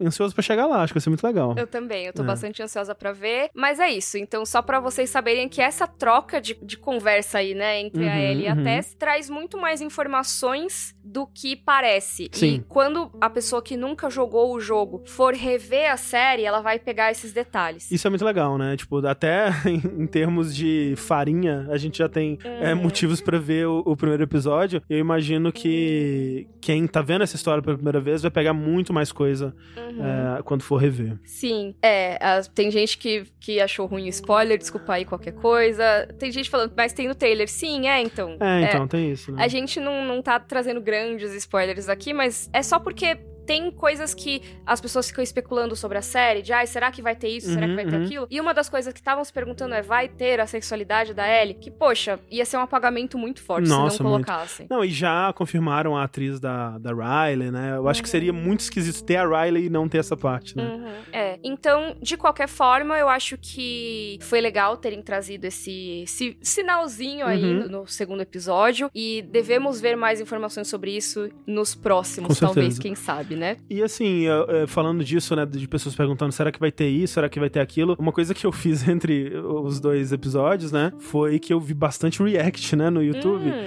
Principalmente eu tava focado em reacts de pessoas que não conheciam os jogos, né? E uma coisa que eu vi bastante foi gente que achou muito estranho o salto de 20 anos, né? Quando Ah, é? pula pro. Quando a Sarah morre e pula 20 anos, algumas pessoas que eu vi se sentiram frustradas, tipo, mas peraí, não vai contar o que aconteceu nesses 20 anos? E antes, né, quando a gente tava falando, especulando antes da série lançar, tipo, o que, que eles podem trazer de novo, né? Será que eles vão trazer outras perspectivas, outras Uhum. coisas? E eu ficava, não, não vai estragar a pureza de The Last of Us, não tem por que contar essas histórias, mas eu já tô tão vendido, né, pelos flashbacks que a gente teve, ou cenas de outras perspectivas e tudo mais, Uhum. que eu acharia legal, assim, se eles quisessem mostrar um flashback de Joe e Tommy, alguma coisa assim, nossa, eu assistiria feliz, assim, né? Sim, sei lá, da fundação dos Fireflies. É, nossa. É, lembrando que assim, eu e o André, a gente recebeu os episódios com antecedência, mas a gente ainda não viu tudo. Não. Então tem muita coisa que a gente não sabe do que vem aí pela temporada e tudo mais. E a gente não traz nenhuma informação do que vem depois Uhum, aqui, tá, uhum. pessoal? Então fiquem tranquilos. Se a gente, por acaso, for falar alguma coisa, a gente vai avisar. Sim. Mas tudo que a gente fala é do que tem nesse episódio, ou nesse único caso aí que eu falei da, dessa. Que eu vi que causou polêmicas já. Então, Polêmicas. é. E eu avisei, hein, galera? eu É, bom. avisei. Mas de qualquer forma, fica aí, né? Essa informação.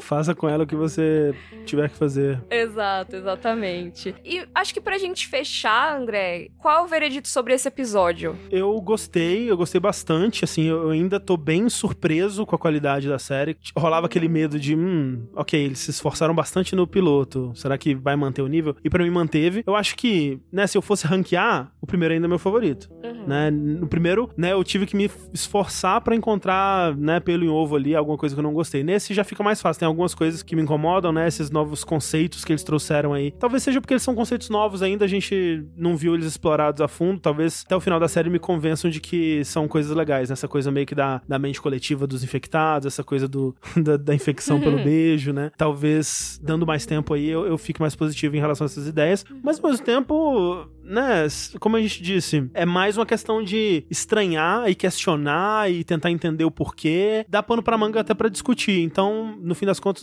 outro episódio que eu adorei. Uhum. E você? Eu também, eu gostei muito do episódio. Eu concordo com você que, assim, eu, acho que o primeiro ainda é melhor. Uhum. Porque realmente é muito difícil de botar defeito nele. É. Mas o segundo, o que poderia ser defeito não é exatamente assim, é meio que. Vamos ver o que vem por aí. Exato. Me deixou um pouco com o pé atrás. Tendo visto, agora, até esse momento, eu vi os primeiros quatro episódios. Não vou falar o que tem nos outros é, episódios e tudo Uhum, mais. uhum. Mas desses quatro que eu vi até agora, o segundo, pra mim, é o mais baixo de todos, assim. Que é um ótimo sinal. Exato. E, e assim, e, e o mais baixo eu não digo nem que é assim, ai, nossa, ele é ruim. Uhum. Não, é que em comparação com os outros, ele foi o menos fodão, sabe? Sim. E eu acho que esse padrão de qualidade tá muito alto, tá uma adaptação muito legal. E mesmo esse que tem essas coisas que eu pensei, ah, beleza, não, não foi o melhor episódio de todos. Poxa, a cena do clicker, pra mim, Maravilhosa. acho que o início do episódio com Uhum. o Jacarta e esse momento do, do instalador, pra mim isso já compensa qualquer tropeço que possa ter rolado, que eu nem acho que foram tropeços, Ah. assim, né? Tô, tô meio assim, aguardando. Eu acho que foi, foi assim, uma transcrição muito perfeita do que é a sensação de você encontrar com esses seres no jogo Sim. é, tro- trouxeram pra tela de uma forma impressionante e que eu acho que não só como uma fã do jogo, vendo isso na tela, que já é uma coisa empolgante, mas além disso, ver uma história sendo contada de uma forma emocionante. Uhum. A cena da Tess se despedindo ali foi uma cena emocionante. E eu acho que, como eu já vi essa cena, eles conseguiram me pegar de novo. Então é muito bom, sabe? Sim. Eu tô gostando muito, eu acho que eles estão tendo muito sucesso nessa adaptação. É, tiveram vários pontos, né, de muito destaque, né? Como você falou, essa cena da, da Tess, as cenas de. dos personagens se conhecendo, né?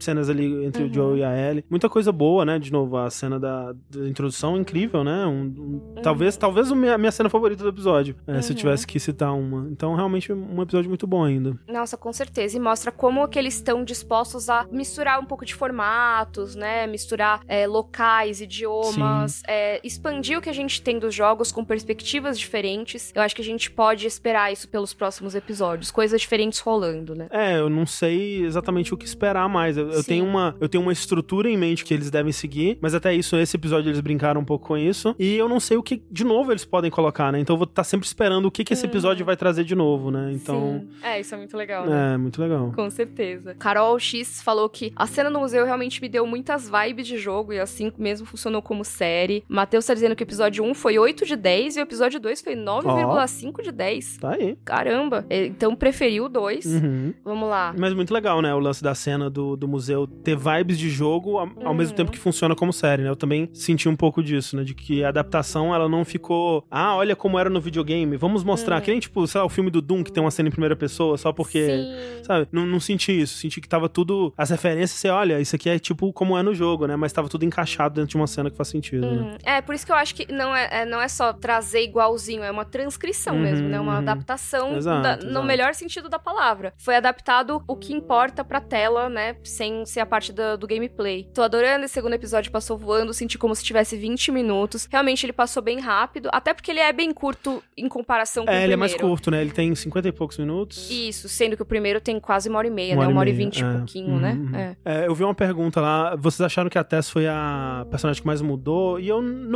não acho, né? A gente comentou um pouco sobre isso, mas eu achei que ela teve suas mudanças, mas eu achei bem fiel, assim. Ela me passou Uhum. muito a vibe Tess. Passou muito a vibe Tess. Eu acho que a cena final mudou muito, Uhum, né? uhum. É, você vê até que na cena final da Tess, ela fica parada com a arma na mão, assim, dando um sorrisinho, meio assim, morte heróica, né? É. E essa Tess da série, ela tem uma morte meio assim, estou lutando pela minha vida, Sim, eu tô sim. quase falhando. Até pensando dramaticamente é mais interessante, né? É, eu acho que talvez a Tess do, da série seja menos fodona, né? Menos É. B10, assim, mas é porque também acho que todos os personagens estão menos fodões, né? Sim. Eu acho que é é justamente porque as cenas de ação, né? Cenas é, de, de risco de morte, assim, no- na série, elas são mais escassas e Mas elas, têm são. mais peso. Então tem mais peso, né? Os personagens não saem, né, sendo fodões, né? Tipo, tem a cena Uhum. que a Tess, ela, ela derruba um clicker e pisa no pescoço e dá um tiro na cabeça. Tipo, não tem esse Uhum. momento, assim. Sim. É, mas eu acho que é um- uma mudança de tom geral, né? Até a gente Uhum. falou sobre isso no primeiro episódio, tipo, ah, o Joe tá menos violento e tudo tudo mais, mas é parte da adaptação pra uma série, né? Sim.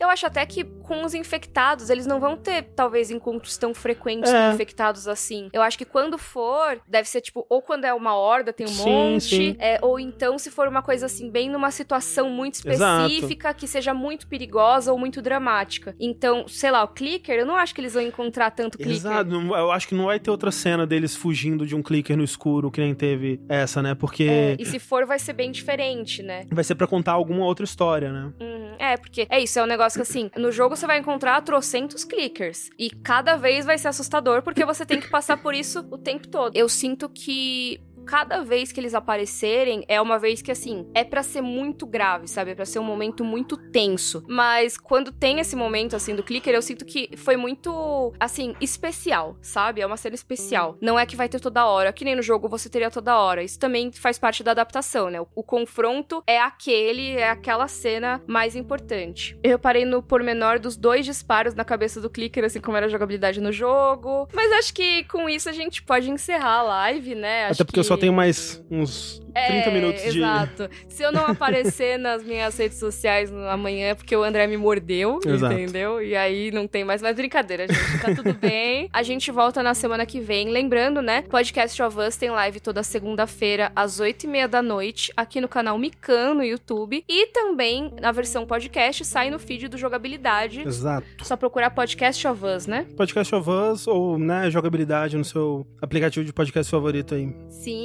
E, gente, queria muito agradecer a todo mundo que veio pra live. Foi muito legal. A gente bateu 2.500 e poucas Pô, pessoas. sim, hein? Nossa, fiquei muito contente. Muito bom. Lembrando que fica gravado aqui também. O VOD tá todo disponível aqui. E você pode compartilhar, deixar seu like, comentar embaixo o que você achou do episódio, caso você esteja vendo depois. Deixa aqui nos comentários também, sem ser no chat ao vivo. E a gente se vê no próximo. Oi? Não? Não é isso aí. Era isso? É, eu ia falar só que no próximo episódio talvez a gente tenha convidado. Ah, é verdade. É verdade. E estamos vendo aí pra ter pros próximos também, né? É verdade. Inclusive, podem sugerir convidados, porque não vai ser em todos os episódios, mas a gente vai ter em alguns especiais. Exato, a é. gente vai ter convidados bem legais também. Então, tô muito animada pra semana que vem. E a gente se vê no próximo podcast of Us. Tchau! Tchau, tchau.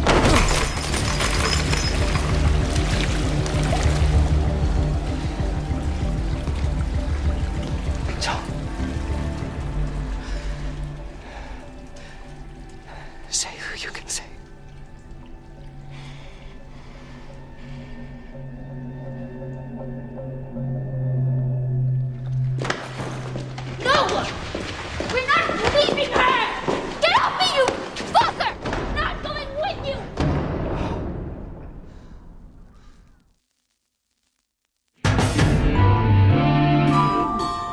Esse podcast foi editado por Yoshi Ohashi.